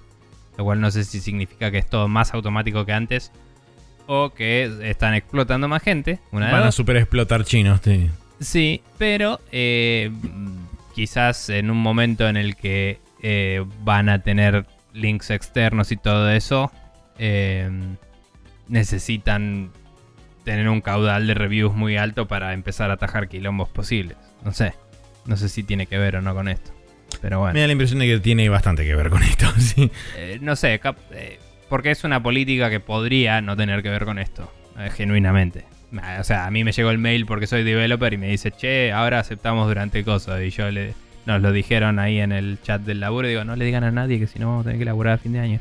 Pero, pero, porque normalmente es una buena excusa para decir, che, vamos a pulir cosas en el código porque no podemos omitir nada, ¿viste? Y, y son dos semanas que te dejan arreglar bugs, está bueno. Pero bueno, bla, no importa. Em, paréntesis es del desarrollo de iPhone. Bien. Eh, eso es todo sobre todas estas parvas de cosas y vamos a hablar brevemente sobre eh, los 20 años de... No. Antes hay otra cosa. ¿Qué me perdí? Antes está Eh, el Riot Forge eh, con Nintendo Ah, Switch, que fue vi, una perdón. suerte de micro direct que hicieron. Riot Forge es No la eh, es el como si la rama de publishing que abrió Riot para publicar spin-offs de juegos Sí. dentro del universo de Runeterra. Sí. Eh, lo coanunció con Nintendo Switch porque básicamente todos estos juegos van a ir a parar a Nintendo Switch en alguna forma u otra. Este, además de otras plataformas. Pero arrancaron anunciando un nuevo juego que se llama Song of Noon. Todos estos juegos tienen como dos puntos a League of Legends Story, que le, le sigue al título. Este, como digamos Star que Wars son- hizo con a Star Wars Stories, que eh, duró como básicamente, medio año. sí. Sí. Em, este es un juego que está desarrollando Tequila Works. Tequila Works son la gente no que hizo el el nombre todavía, perdón. Sí, eh, el juego se llama Song of Nunu. Eh, Mi conocimiento de LOL y de los personajes de LOL es absolutamente nulo. Sé Sí, que es no. en, aparentemente un mundo de hielo donde hay un pibito con una suerte de monstruo tipo Yeti que aparentemente los dos van a caminar por lugares y resolver puzzles varios. Lo cual, si uno piensa en el juego anterior de Tequila Works, que es el Rhyme, que es como el ICO pero con puzzles, con más puzzles y menos enemigos, tiene bastante sentido. Eh, está anunciado para 2022 para PC, Switch, Play 4, Play 5 y todas las Xbox. Eh, después de eso mostraron el juego, un juego que se llama Hextech Mayhem, que está hecho por Choice Provisions. Si no le suena a Choice Provisions es porque antes se llamaban eh, Gaijin Games, creo, que es la gente que hizo todos los Beat Trip, básicamente. Sí. Em, bueno, la cuestión Y- es que este Hextech Mayhem va a ser un runner, al igual que son todos los Beat Trip, pero está centrado en un personaje, de nuevo, de LOL, que es un, aparentemente es una suerte de gato medio antropomórfico, eh, que ya, va- ya está disponible en PC y en Switch, va a estar disponible a través de Netflix Games, eh, Netf- Netflix Games en mobile, eh, en algún momento, todavía no se sabe cuándo. Después de eso mostraron eh, un nuevo juego que se llama Convergence. Aparentemente este juego lo anunciaron en 2019, pero es como que lo dejaron súper enterrado en el lo vacío. anunciaron como Project Eh, ah, me- era, era uno de los tantos Project. Ahora Claro, tiene nombre propiamente que se llama Convergence, que está desarrollado por un, un estudio que se llama Double Stallion. Eh, tiene pinta de ser medio como una suerte de Bastion mezclado con este un beat'em up side scroller. O sea, tiene, tiene me- medio como esa pinta donde vos sos un personaje, de nuevo, de LOL, que tiene como una espada y vas medio como beatepame- beatemapeando gente por ahí. Eh. Asumo que con mecánicas de RPG metidas por ahí, qué sé yo. Eh, va a salir en 2022. Por ahora solamente están confirmados PC, Switch y consolas. No se sabe cuáles. Perdón, porque no vi esto, yo de, de verdad. ¿Esto Sí. está en el canal de Nintendo? ¿Lo puedo ver en YouTube? Eh, sí, de hecho. a ver, No, sí, no- Dijiste que lo anunciaron junto con Switch, pero para el que escucha y para mí después buscarlo porque no tengo idea, eh, quería ver dónde está. sí, sí, está en el, en el canal de YouTube. Bien. Eh, pero bueno, volviendo a lo que estaba. Después, por último, mostraron eh, un tráiler nuevo del Ruined King, que es el, el juego que está desarrollando Airship Syndicate, el estudio de Joe Madureira. El Ruin King. Eh, que está justamente disponible ya para Play 4, Xbox, Play 5, Switch y PC. Eh, en Xbox salía 24 pesos y me lo compré. Sí, eh, la, versión, Super argentina. Deluxe salía 3 mil pesos y pico. Y Sí. es como, ah, bueno, había un pequeño salto de precio. Y dije, bueno, en, me lo voy a comprar. en la versión 24 argentina había, sí, había un pequeño problemita de que se le corrió la coma a alguien y, Sí. y bueno, sucedieron cosas. Sí, Eh, bueno, ese bueno. juego es del equipo de Joe Madureira, eh, como decías, y está basado bastante en el sistema de. El Battle juego Chasers. de Battle Chasers, eh, Night War. Eh, Sí, en esencia inclusive tiene un- una, una- una estética y una artística muy similar a como se veía el Battle Chasers. es, el- por es la supuesto, estética de Joe Madureira. sí, eh. por supuesto con 72 baldes de plata encima, porque claro, eso, así o sea, funciona eso Riot. que, a, a ver, yo de League of Legends no entiendo un choto, pero las animaciones de Riot son una locura, la Sí. plata de Riot es una locura, y un Battle Chasers con plata de Riot y animaciones de Riot y el, arte de Joe Madureira es como, sí, me interesa. Deme eso que me interesa, 24 joven. pesos, deme 80, no sé. Pero me lo compré y lo voy a jugar algún día. Pero yo ya Sí. tengo ahí. Em, Bien, y por último, esto salió después de eh, el último capítulo de la serie de animación eh, el- relacionada con LOL que se llama Arcane. Eh, los hermanos Canon, que están trabajando en Project L, que es el juego de pelea de Riot, eh, reintrodujeron al juego. siendo.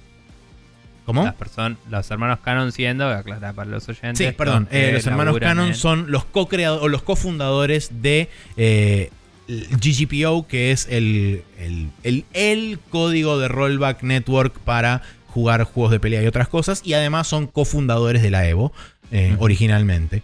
Después ellos se abrieron de- por de su los parte no y se- turbios, espero, pero bueno. No, no, no. Los chabones de hecho fundaron la Evo y después al toque prácticamente se dedicaron al tema de networking y qué sé yo. O sea, es como que establecieron la Evo. Ellos habían laburado en el War Thunder. ¿War Thunder era?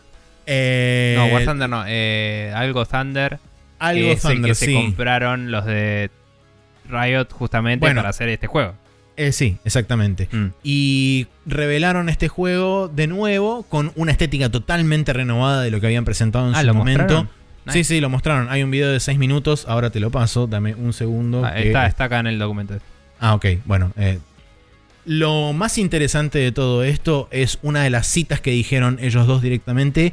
Y esto personalmente, por lo menos a mí como persona que ve los fighting games de afuera, pero que le gustan muchísimo, es algo que me inspira muchísima confianza a lo que puede proyectar en el futuro de la, de la escena de los fighting games. Eh, dijeron, este no es un juego que estamos construyendo para que los nuevos jugadores tengan la chance de derrotar a los profesionales.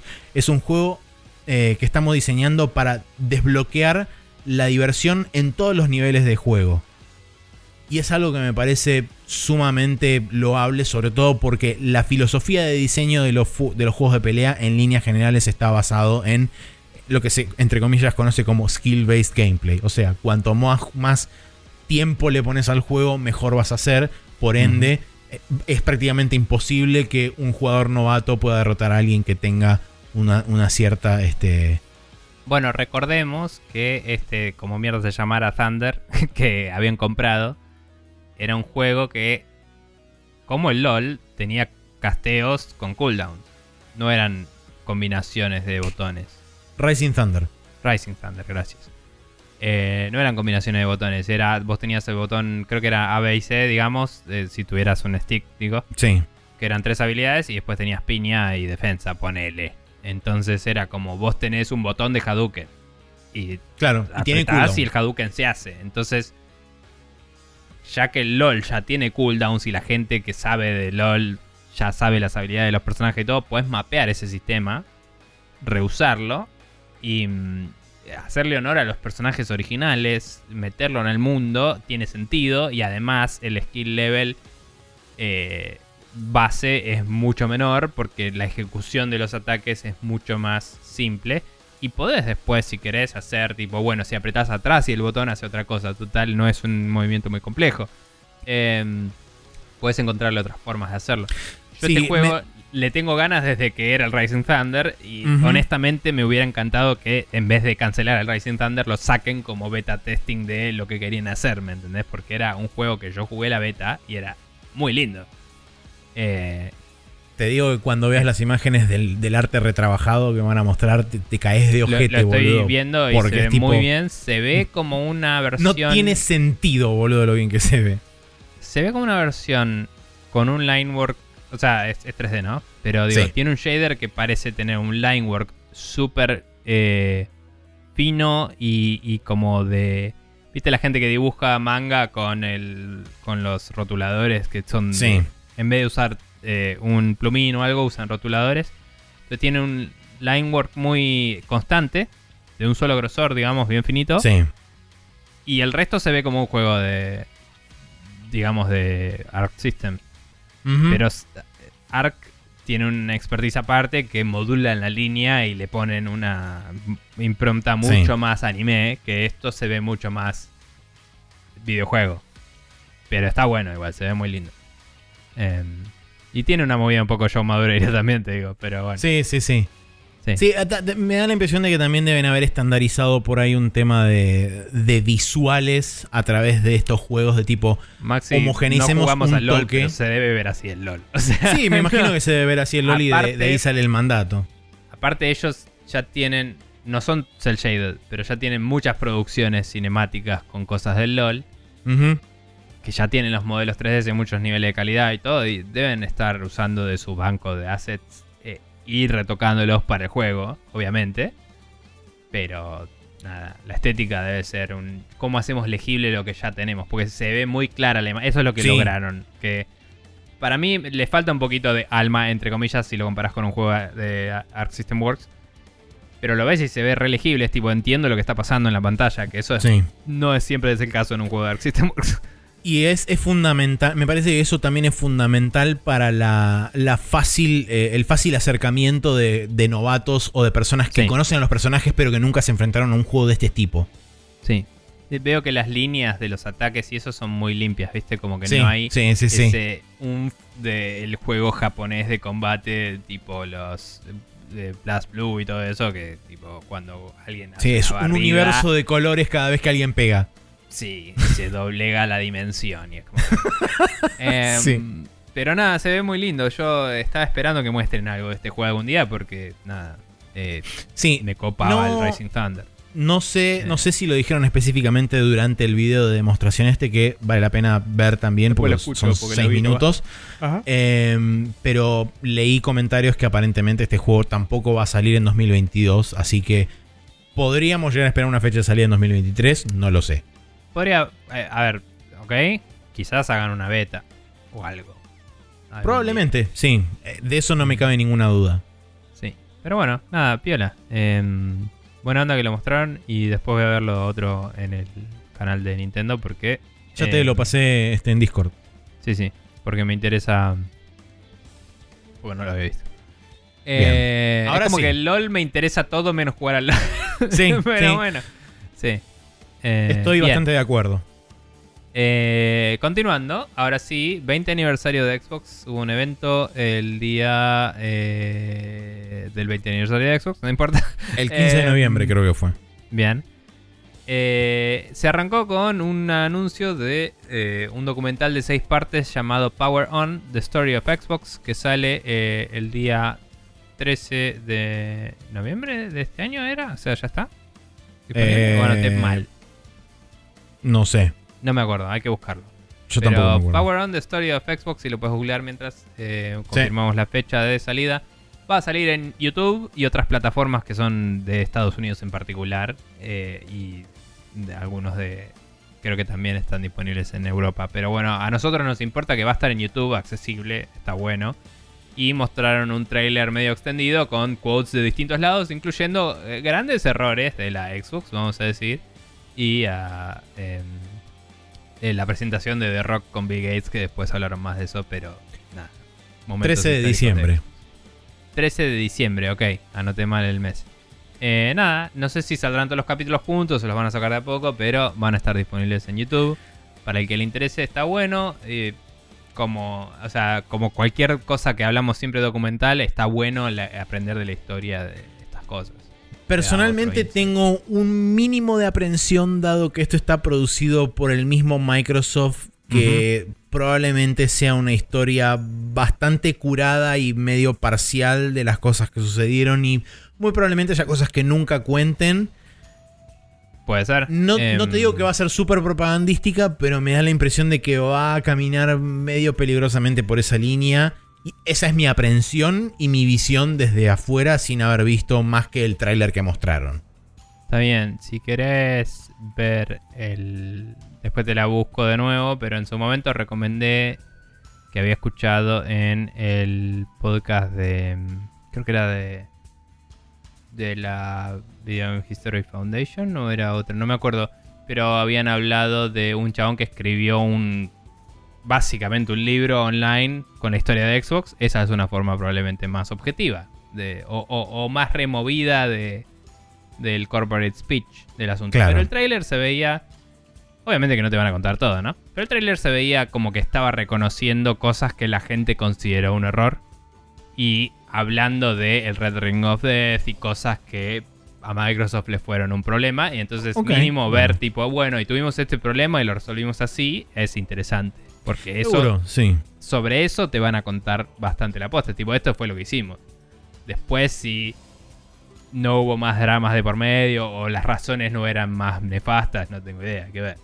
Pero bueno, No, seguro, seguro. Por eso me parece que va a estar curado en ciertos aspectos muy particulares donde es te una serie documental, está bueno. Sí, no, no, no, in- indudable. No sé, si Nintendo hiciera series documentales de su propia cosa, sería re interesante, pero no lo hace.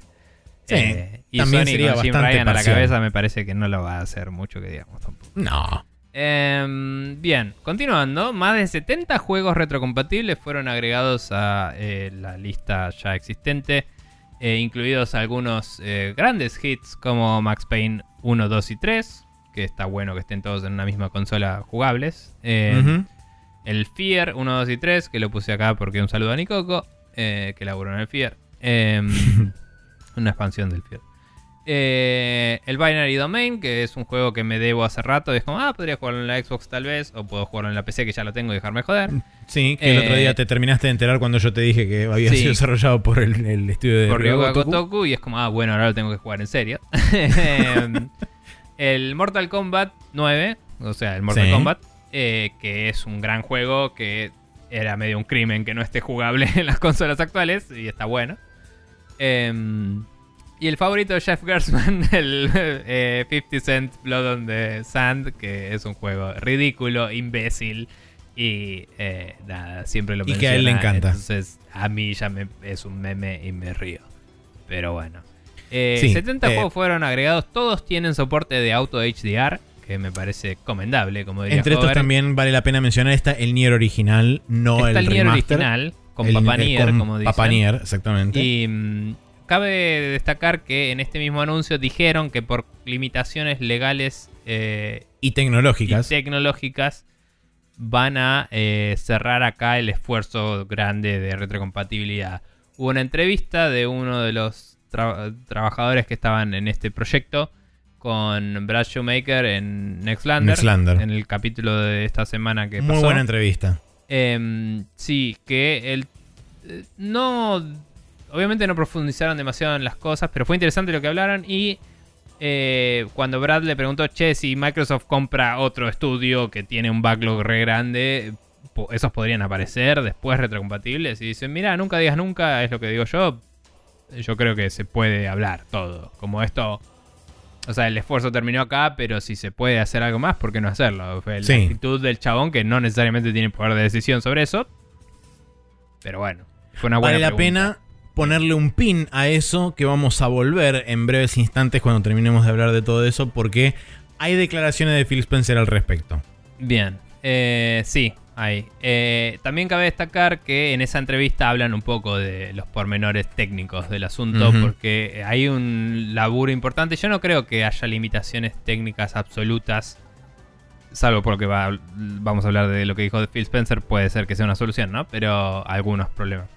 Pero yo creo que es un tema de, che, bueno, el esfuerzo que estamos haciendo en esto, ahora lo tenemos que enfocar en otra cosa. ¿Me entendés? Eh, Sí. Eso no se dijo en la entrevista, pero pinta que va por ahí. Porque lo que contaba el tipo del nivel de laburo que hicieron para que anden algunas de estas cosas es como, ah, ok, no tenía ni más puta idea. Sí.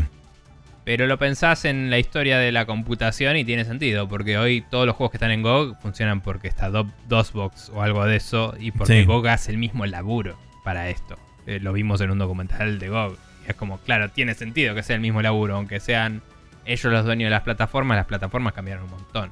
O sea, no tiene nada que ver. Pero bueno. Eh, bien. Y lo pensás dos segundos y digo, juegos de DirectX 9 no andan así nomás en una No. máquina. O previos, peor. eh, Sí. En una máquina de DirectX 12. Lo, lo más flashero es cuando el chabón habló específicamente de la Xbox original diciendo le tuvimos que pedir a los ingenieros que reprodujeran particularidades del hardware original de Xbox en el emulador porque había juegos que aprovechaban distintas Claro. cosas eh, o exploits particulares eh, que hacían que se esos juegos pudieran correr en el hardware original. Bueno, es como cuando vos me contabas que la colección de HD de Metal Gear eh, frameaba zarpado con el humo en el 2 porque estaba codeado específicamente para el procesador de Sí. la consola y cuando lo emulás, framea. Porque es como, no tengo ese chip, así que lo tengo que simular y es un quilombo. Es lo mismo. Pero bueno. Em, y los FPGA no dan para una Xbox todavía. Pero bueno. No. Eh, siguiendo, em, apareció The Rock, porque es The Rock y anunció la Xbox original y estuvo ahí y eso es todo. Eh, Y fue The Rock un La rato. verdad fue medio, fue la parte más chota de todas porque fue eh, The Rock promocionando su película, que puede ser divertida y puede estar re buena, pero no tiene nada que ver con Xbox. Y fue como, bueno, voy, pero si me dejan promocionar mi película. Y es como, no hubieras venido. Digo, no lo hubiéramos hecho. Hubieras llamado a Bill Gates. Pero bueno, Bill Gates tiene sus problemitas ahora ante la opinión pública, a pesar de que quiere salvar al mundo también había sido acusado de algunas cosas, entonces tal vez Sí. no es la mejor idea. Eh, también cabe destacar que se están distanciando de Microsoft a nivel branding. Y También. lo dicen específicamente, dicen tipo como que se salen del paradigma de Microsoft y no sé qué. Y están hablando mucho de Xbox y no de Microsoft. Eso me pareció destacable. Eh, bien, se anunció una nueva serie de Halo en Paramount Plus que sale en 2022. Que no es Eh. nueva. Es la original que habían anunciado en 2013 y que ahora Ah, ¿es la dijeron, misma? "Che, ¿se acuerdan de esa serie que habíamos anunciado en 2013? Es la Bueno, va misma porque yo sé que eh, Seba Saga dijo eso en Café Fandango, pero yo no había entendido que era la misma. Es la, misma serie. ¿La va a hacer Spielberg entonces? No, Spielberg se fue y de hecho, ¿te acordás que habían anunciado junto con esa serie los famosos Microsoft eh, Xbox eh, Studios o Xbox Film Studios o algo así? Ah, Que iba a ser como la punta de lanza para producir TV, todas TV. un montón de cosas de live action y qué sé yo. Y un año después la cerraron. Bueno, el Ajá. proyecto principal para eso era esta serie de Halo que pasó de mano en mano durante años y ahora Mm. la tiene Paramount Plus y va a salir en 2022 sin Bien. Steven Spielberg porque volvió de vuelta a su planeta. está bien. Entonces puedo remover este comentario que tenía porque no era tan así. Eh, que me llamaba la atención que decía highly anticipated, aunque estaba recién anunciada, pero bueno, si es la anterior, supongo que alguien la anticipaba altamente. No sé. Sí. Eh, me parece una exageración. Pero bueno, sale 2022 en Paramount Plus. Eh, mm, después, eh, gente haciendo música de Halo. Es tipo, si tenés buena música, dejemos de hacer eh, música en eventos en vivo de videojuegos, por favor, gracias. Tipo, basta. O sea, no me interesa. Hacelo al final cuando puedo salir del video, si quiero. Eh, bueno, sí, está bien. Pero Y las pero tenés que performances- como un pelotudo a ver cuándo termina porque quiero ver los anuncios, boludo. Es como. Es como ver los Video Game Awards. Eso es algo que haces vos, porque sos un masoquista de mierda y gente boluda. Eh, el resto hacemos lo que corresponde, que es al otro día mirar los trailers y no darle pelota a nada de todo eso. Pero bueno. Eh, whatever. Siguiendo, em, se anunció justamente la salida del Halo Infinite Multiplayer. Como mencioné antes, el anuncio fue de los cabecillas del estudio que están en Halo Infinite, el que está en el single player. Dice, estamos trabajando y va a salir, yupi, y se lo paso al del multiplayer. Y el del multiplayer dice, salimos.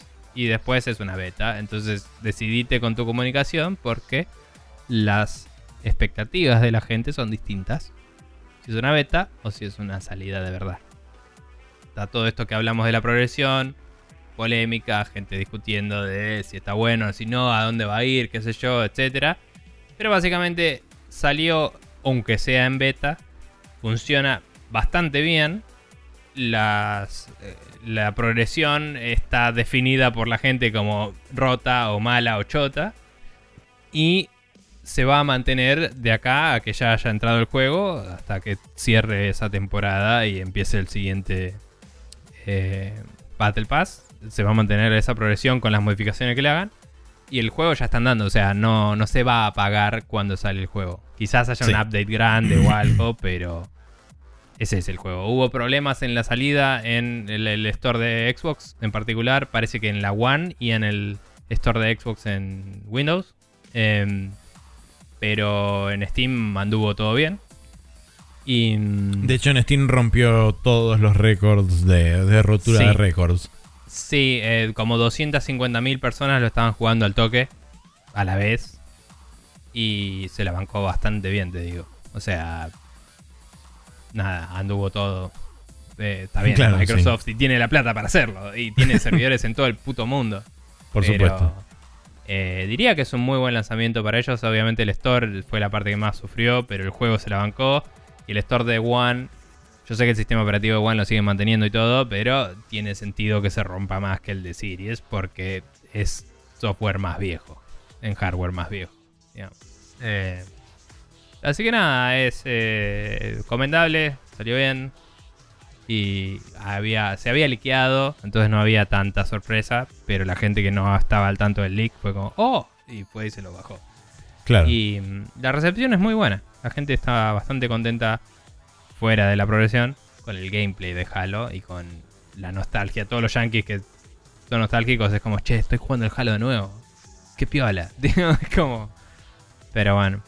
Sí. Así que nada, eso fue el evento de 20 aniversario. Eh, Phil Spencer dijo cosas, Maxi. Sí, acá tengo el, el- el anexo que es eh, Xbox 20 aniversario The Spencer Experience, porque eh, Phil Spencer en una entrevista con Axios eh, habló sobre varias cosas, entre las cuales se encontró eh, su esperanza, hablando, este, digamos, a, nivel personal, de que la industria a nivel, a nivel global adopte eh, las prácticas de preservación de videojuegos a través de lo que él llamó como emulación legal. Eh, él dice, creo que podemos aprender mucho de la historia de cómo llegamos hasta acá a través de la, de la creatividad. Eh, lo, me encanta que esto suceda en la música, me encanta que lo hagan en las series y en las, y en las películas. Eh, Y hay razones positivas por, por las cuales el- la industria del gaming debería continuar ese camino.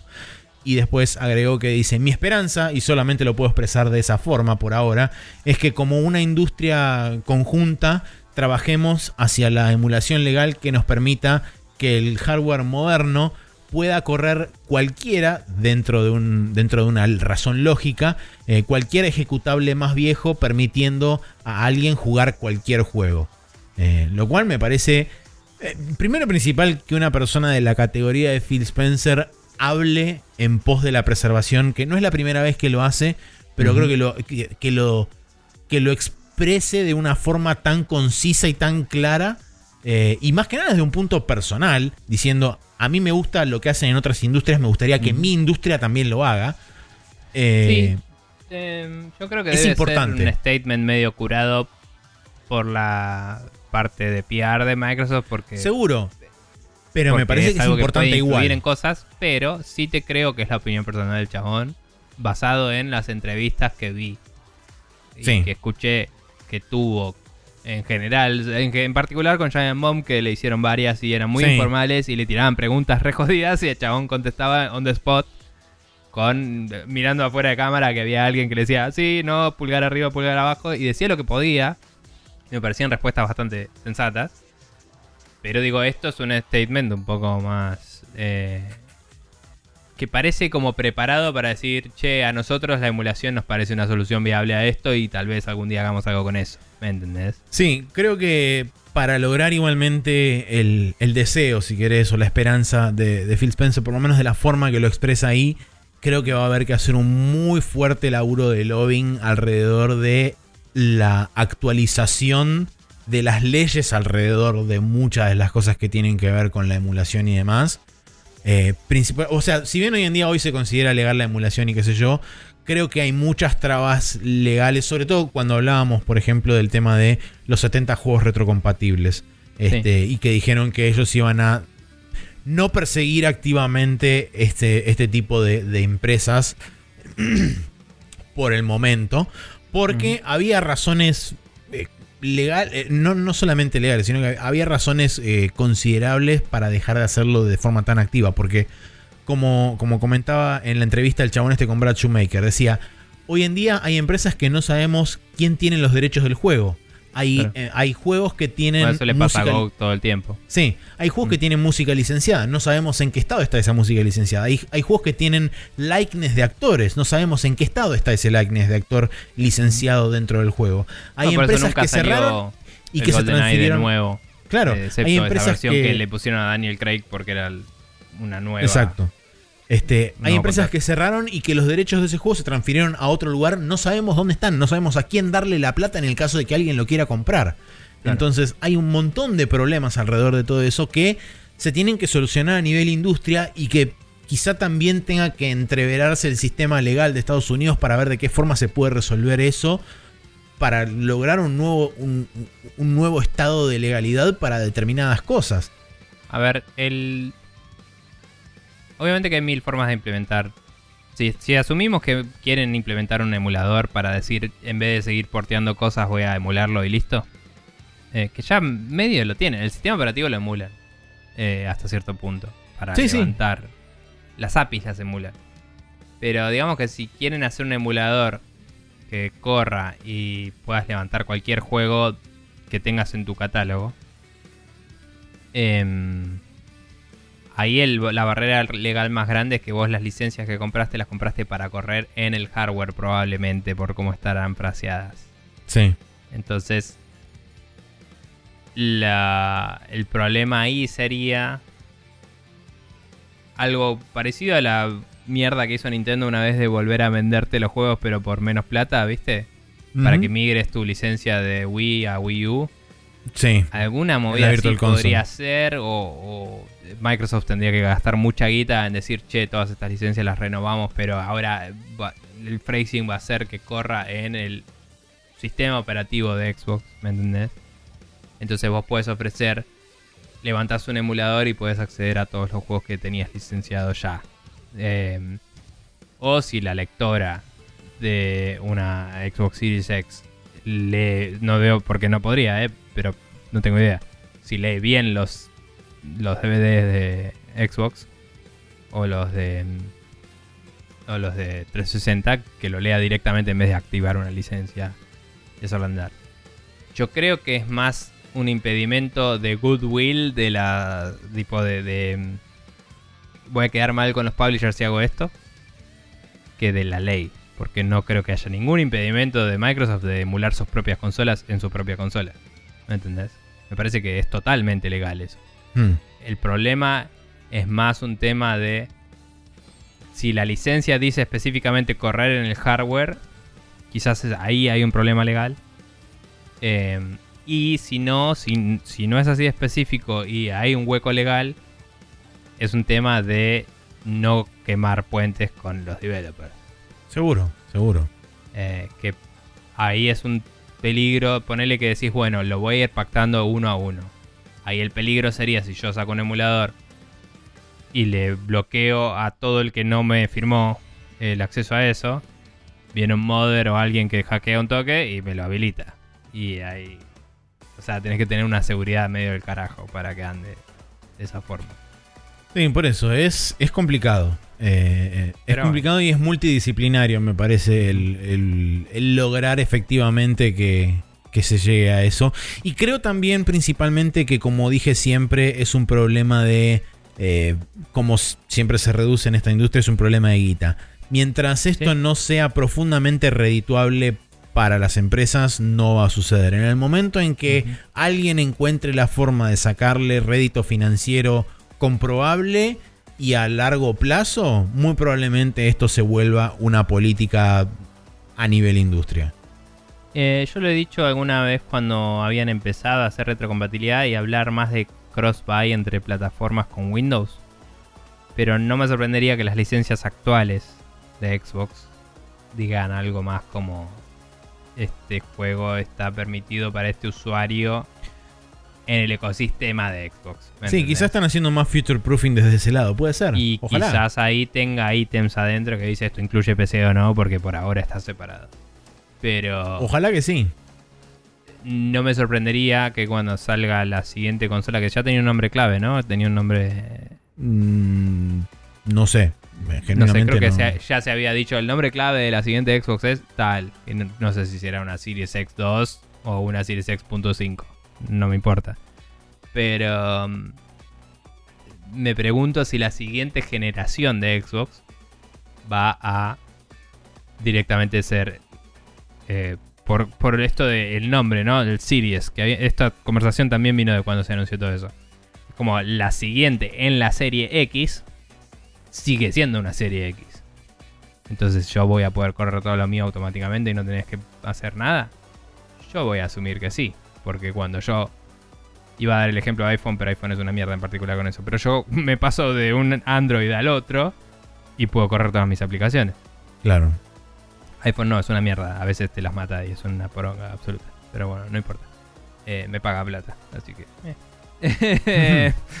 Pero bueno, nada, eh, eso, qué sé yo. Son discusiones que alguna vez hemos tenido y que me resuenan acá en esta especulación. Que es toda especulación cualquiera porque el chabón dijo que a él le parece que la emulación puede ser una solución. Lo cual a mí me dice... Se discutió en Microsoft porque yo lo, pienso, ¿me ¿entendés? Y soy el capo de esto. o sea, Sí. Eh, no sé si es realmente algo que tienen en mente, pero imagino que es algo que se contempló o que puede ser en la siguiente consola vamos a emular esta, ¿entendés? Yo creo que puede llegar a potencialmente ser eh, líder, por ejemplo. eh, o sea, líder a través del ejemplo Microsoft, si realmente se plantea una política real de este tipo de cosas Mm. Y lo empiezan. Yo creo, por lo menos a través de- del, del sistema de backwards compatibility con Xbox 360 y Xbox One eh, y Xbox original, eh, cuando te dicen jugá tres generaciones de, de juegos en una misma consola, es como. Me parece que es un word impotente. Eh, quizá estaría bueno que ahora en vez de darle ese tono tan marketinero digan, ok, bueno, empecemos a verlo desde el lado de la preservación histórica, de Mm. miren cómo preservamos nuestro legado a través de toda la historia de Xbox y qué sé yo. Creo que sería una forma quizá más, este, más positiva y más, este, mm, por ahí responsable es muy fuerte, pero me sale la palabra responsable de decir, Mm. nos estamos haciendo cargo de nuestra historia a nivel creativo. Más Este, ejemplar, ¿no? Más como... Sí, eso, tal cual. Sí, como que dirija la carga del asunto. Tal cual. Pero eh, no sé qué se puede esperar porque es una compañía y, le, y la, tenés las liabilidades, las, las cosas Seguro, que te pueden seguro. costar temas. eh, Todo eso puesto todo. siempre bajo el paréntesis de mientras esto no sea redituable para todo el mundo, no va a suceder. Pero ponele, ¿no?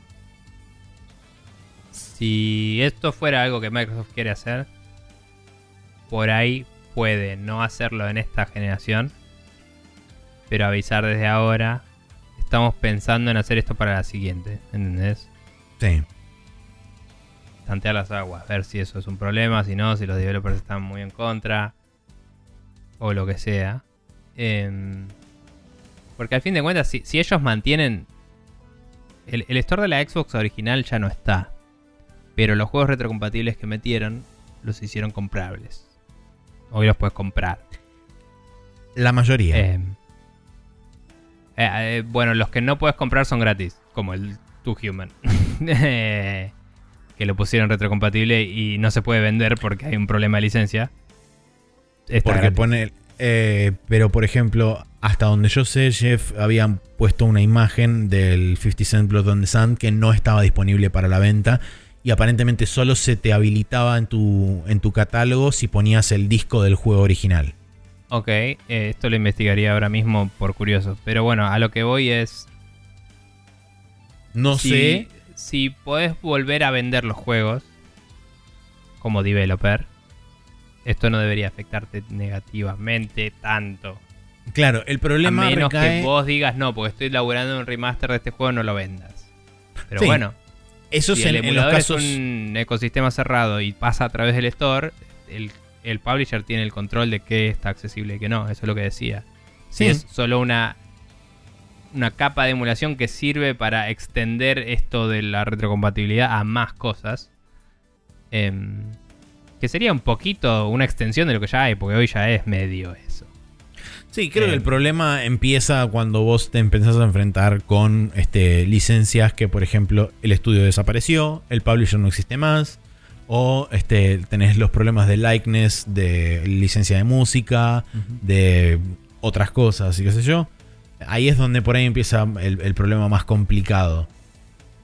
Pero sí, no sé, es, es toda cuestión de, de ver a ver cómo, cómo ellos idean ese, ese futuro y si es que esto es más allá de una declaración, es una suerte de... No digo declaración de principios, pero sí digo por ahí de un tanteo de, de ver a ver cómo reacciona públicamente el resto de la industria a esto, a ver si causa algún tipo de movimiento o no. Eh, y quizá Microsoft lo encara de forma privada internamente como un proyecto así que va creciendo orgánicamente dentro de la empresa. Pero como siempre, se di- como siempre lo dice este chabón Maximilian Dude con respecto a los juegos de pelea, por ejemplo, dice, siempre se necesita alguien internamente dentro de la empresa para que, eh, para que empuje el proyecto y alguien con la, con la convicción de que ese proyecto es posible y de que va a tener un buen resultado. Eh, y qué mejor en este caso que si existe alguien con ese, con ese empuje que es casualmente el jefe de Xbox. Mm. Sí. Eh, bueno, me acabo de dar cuenta que estoy tratando de ver si tiene precio o no. Pero no estoy logueado, pues estoy en el Chrome de Spreadshot y no en el mío. Y perdí el interés. Pero no tiene listado de precio. O sea, capaz si me logueo me lo muestras si existe, pero es raro que no lo muestre si no. Así que supongo que no está disponible. El 50 Cent, etc. Pero nada, eh, esos son todas las noticias que teníamos anotadas para hoy. Sí. Y hubo más, pero son las que tenemos anotadas. Pero es el tiempo que tenemos hoy. Sí, eh, son las 12 y 10 de la, de, de- de la noche. De la noche, sí. Y vamos a pasar Al calendario. al calendario. Donde tenemos un solo juego que sale el martes 23. Que es el Death's Door. Que va a salir en Nintendo Switch, PlayStation 4 y PlayStation 5. Anteriormente solo disponible en PC y Xbox. Y Xbox. Sí. Em, que es el juego ese que parece Hades pero con un pajarito. Sí. Y la verdad es muy lindo y se ve muy bien. Y también le tengo ganas porque este año no para de sacar juegos que quiero jugar. Y es un quilombo para mí eso. Pero bueno.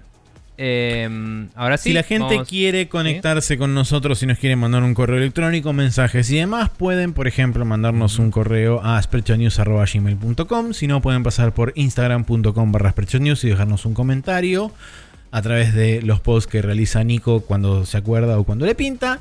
Y si no, pueden pasar por arroba News en Twitter y ahí nos pueden dejar también un comentario. Por último, preguntas en spreadshotnews.com barra preguntas que nosotros leemos y contestamos eh, cuando hay preguntas para contestar. Bien. Que tenemos una para la semana que viene, ya está guardada. Sí. No, que no panda el cúnico.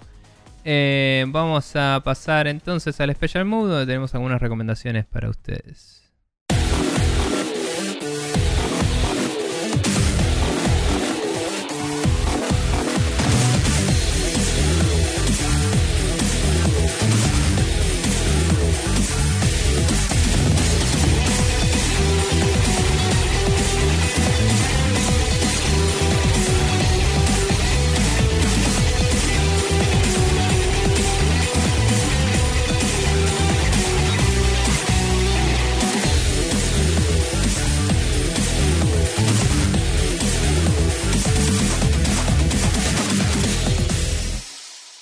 Estamos acá de vuelta en Special Move, donde eh, tengo un par de addendums a la conversación de Mister del otro episodio que grabamos atemporalmente el otro día, hace mucho.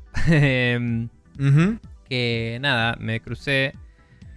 O sea, me olvidé de recomendar un canal que habla particularmente de, em, de Mister, pero también habla de algunas otras cosas de retro gaming y emulación. Que se llama Luz, eh, L-U apóstrofe S, porque es- el nombre del chabón es Lu. Em, retro Source. Eh, y en Luz Retro Source, eh, la verdad es que lo único que estoy viendo yo es una playlist que es de Mister en particular y anuncia semana a semana los updates de los cores que están saliendo, cómo está viniendo el core de PlayStation, que ya bootearon el Ridge Racer y corre prácticamente perfecto con un par de bugs gráficos, pero bootea desde un ISO, que antes no booteaba del ISO, antes de como que le metía el ROM así a la cabeza y ahora está levantando el controlador de la lectura de CD emulada y lee el ISO y eh, carga el juego y lo ejecuta y es como noise. Eh, y es tipo Ridge Racer y toda la bola. Em, y otras noticias al respecto, tipo hay un eh, hay un tipo que está que mostró que le había llegado el ROM de el Street Fighter 3 que lo va a usar para hacer el core de eh, Capcom Play System 3, que ya está el 1 y el 2, pero el 3 todavía no está. Nice. Y mostró que tenía otro más de otro juego. Y dijo, pero esto lo voy a hacer cuando termine el core de Mortal Kombat que estoy haciendo. y es como, ah, bien. Y nada, son todas cosas así que, que se van anunciando. Y este tipo es un chabón que te la lee y te lo dice como es. Y, y muy así factual el chabón. Y hasta te dice, ay, mente, y no sabía que estaba haciendo un coso de Mortal Kombat, así que buena onda. Y sigue. Y te, da, te lee las noticias el chabón. Entonces, Está si querés bien. meterte en este mundo, es una buena forma de saber qué tipo de mundo es y cómo se está desarrollando día a día. Eh, lo va haciendo una vez por semana este video. Eh, y también tiene otros videos de retro gaming y, y de emulación que tengo que investigar. La verdad es que, como me da estas noticias, podría chusmear más sobre el canal del chabón. Pero lo recomiendo. Luz Retro Source se llama. Eh, y después Muy bien. cabe destacar también un video de Digital Foundry que hablan del FPGA. Es un formato medio freeform de video en el cual el chabón muestra el setup que él tiene para jugar en FPGA, en, el Mister. Eh, y es como, bueno, yo lo armé así y te habla un rato largo sobre que lo armó así. Y eventualmente, eh, creo que puse el link con el timestamp, ahora no me acuerdo. Pero eventualmente empieza a hablar más sobre el Mister en particular. Creo que en el minuto 9 y pico. Y te muestra algunos juegos corriendo y te cuenta un poquito más sobre el Mister. Em, así que nada, eso por si se habían quedado con ganas de ver un poco más del asunto. Y por otro lado quería recomendar una cosa que me pasó Santi Quiroga que me pareció muy graciosa e interesante, que es que empezó a escuchar todos nuestros capítulos de cero. Eh, no sé si porque estábamos discutiendo sobre la duración de los primeros capítulos o qué. Eh, ya el capítulo 0 o el 1 duraba una hora y media. sí dijimos que nos habíamos extendido, me dijo. O sea, fue como, ah, bueno, se nos hizo un poco largo. Em, pero nada, ya los primeros capítulos ya duraban hora y media. Hmm. Eh, y nos empezó a escuchar y está tuiteando lo que va escuchando, o sea, los comentarios sobre los capítulos que está escuchando en un Twitter que se hizo que se llama SSN-Rewatch. Em, y me hizo gracia, me parece un proyecto muy particular y loco y, y me halagó un poco, eh, me pareció como algo que me humildece un poco, Sí. ponele. Em, y, Comparto. Sí, y tenía ya comentarios, comentarios sobre el capítulo 1 y el 2, en el cual en el 2 ya estábamos hablando de las animaciones de bajar las escaleras del Sleeping Dogs. Sí. Y es como, wow, en el capítulo 2 jugamos al Sleeping Dogs. Sí. Zarpado, man. Yo pensé que era mucho después. Y 2013, Eh, boludo. Sí, pero no, 2012 empezamos. Pero... Es verdad, 2012. No, primero no me acordaba que ese año salió Sleeping Dogs. Segundo no me acordaba que lo jugamos inmediatamente cuando salió, pero sí, porque me acuerdo que había tenido un desarrollo muy problemático y que las noticias todas decían, este juego salió demasiado bien para lo quilombo que fue y por eso lo compramos. Y no me acuerdo si yo lo empecé antes que vos y te lo recomendé, creo que sí. Y, pero me llamó la ser. atención que ya el capítulo 2 era eh, eh, bajar las escaleras con Inverse Kinematics. La conversación. Es como, wow. Eh, así que nada, eso. Pero me hizo gracia. Son, eh, por ahora fue un tweet por capítulo y recién llegó al 2. Pero dijo, los voy a ir escuchando todos. Bueno, bien Suerte con eso.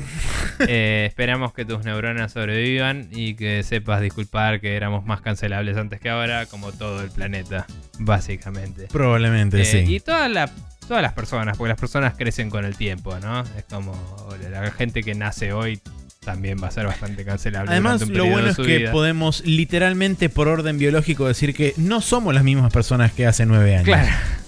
Sobre todo porque ya cumplimos el, ciclo eh, De renovación celular completo. Siete años, claro, ya somos totalmente otras personas. Exactamente. Pero bueno. Maxi. Sí. tenés una Eh, recomendación. yo tengo una recomendación musical que es eh, Harridan de Porcupine Tree, particularmente porque es la vuelta de la banda como una banda después de 12 años de, Ah, este, de un hiato. Eh, su último trabajo fue este, The Incident en 2009 y ahora regresan con un nuevo álbum que se llama este no, no se llama así. Eh, se llama brevemente Closure barra Continuation. Eh, es el nuevo álbum que va a salir en eh, 2022, junio de 2022. Pero este es el primer single que decidieron sacar. Eh, es una banda que a mí me encanta. Y este, para la gente que no se haya enterado de esto, eh, disfruten Porcupine Tree volvió. O está volviendo y próximo a volver de verdad de nuevo. Bien. Bueno, eh, no, creo que no sé absolutamente nada de Porcupine Tree en general. O sea, no- debo haber escuchado, pero no sé, voy a ver si lo chumeo.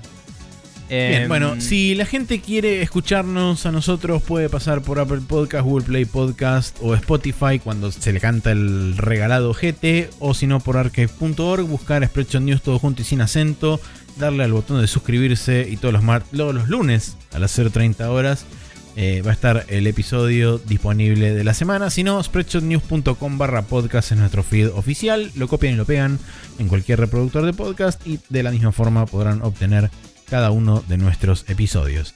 Como dije, más de 3 horas de podcast. Son las 12 y casi media de la noche. Esto ya no da para más. Yo me voy. Bien, yo también me eh, pensé que no iba a cenar un carajo. Me voy a comer un sándwich de milanesa que me sobró de ayer porque ya me dio hambre.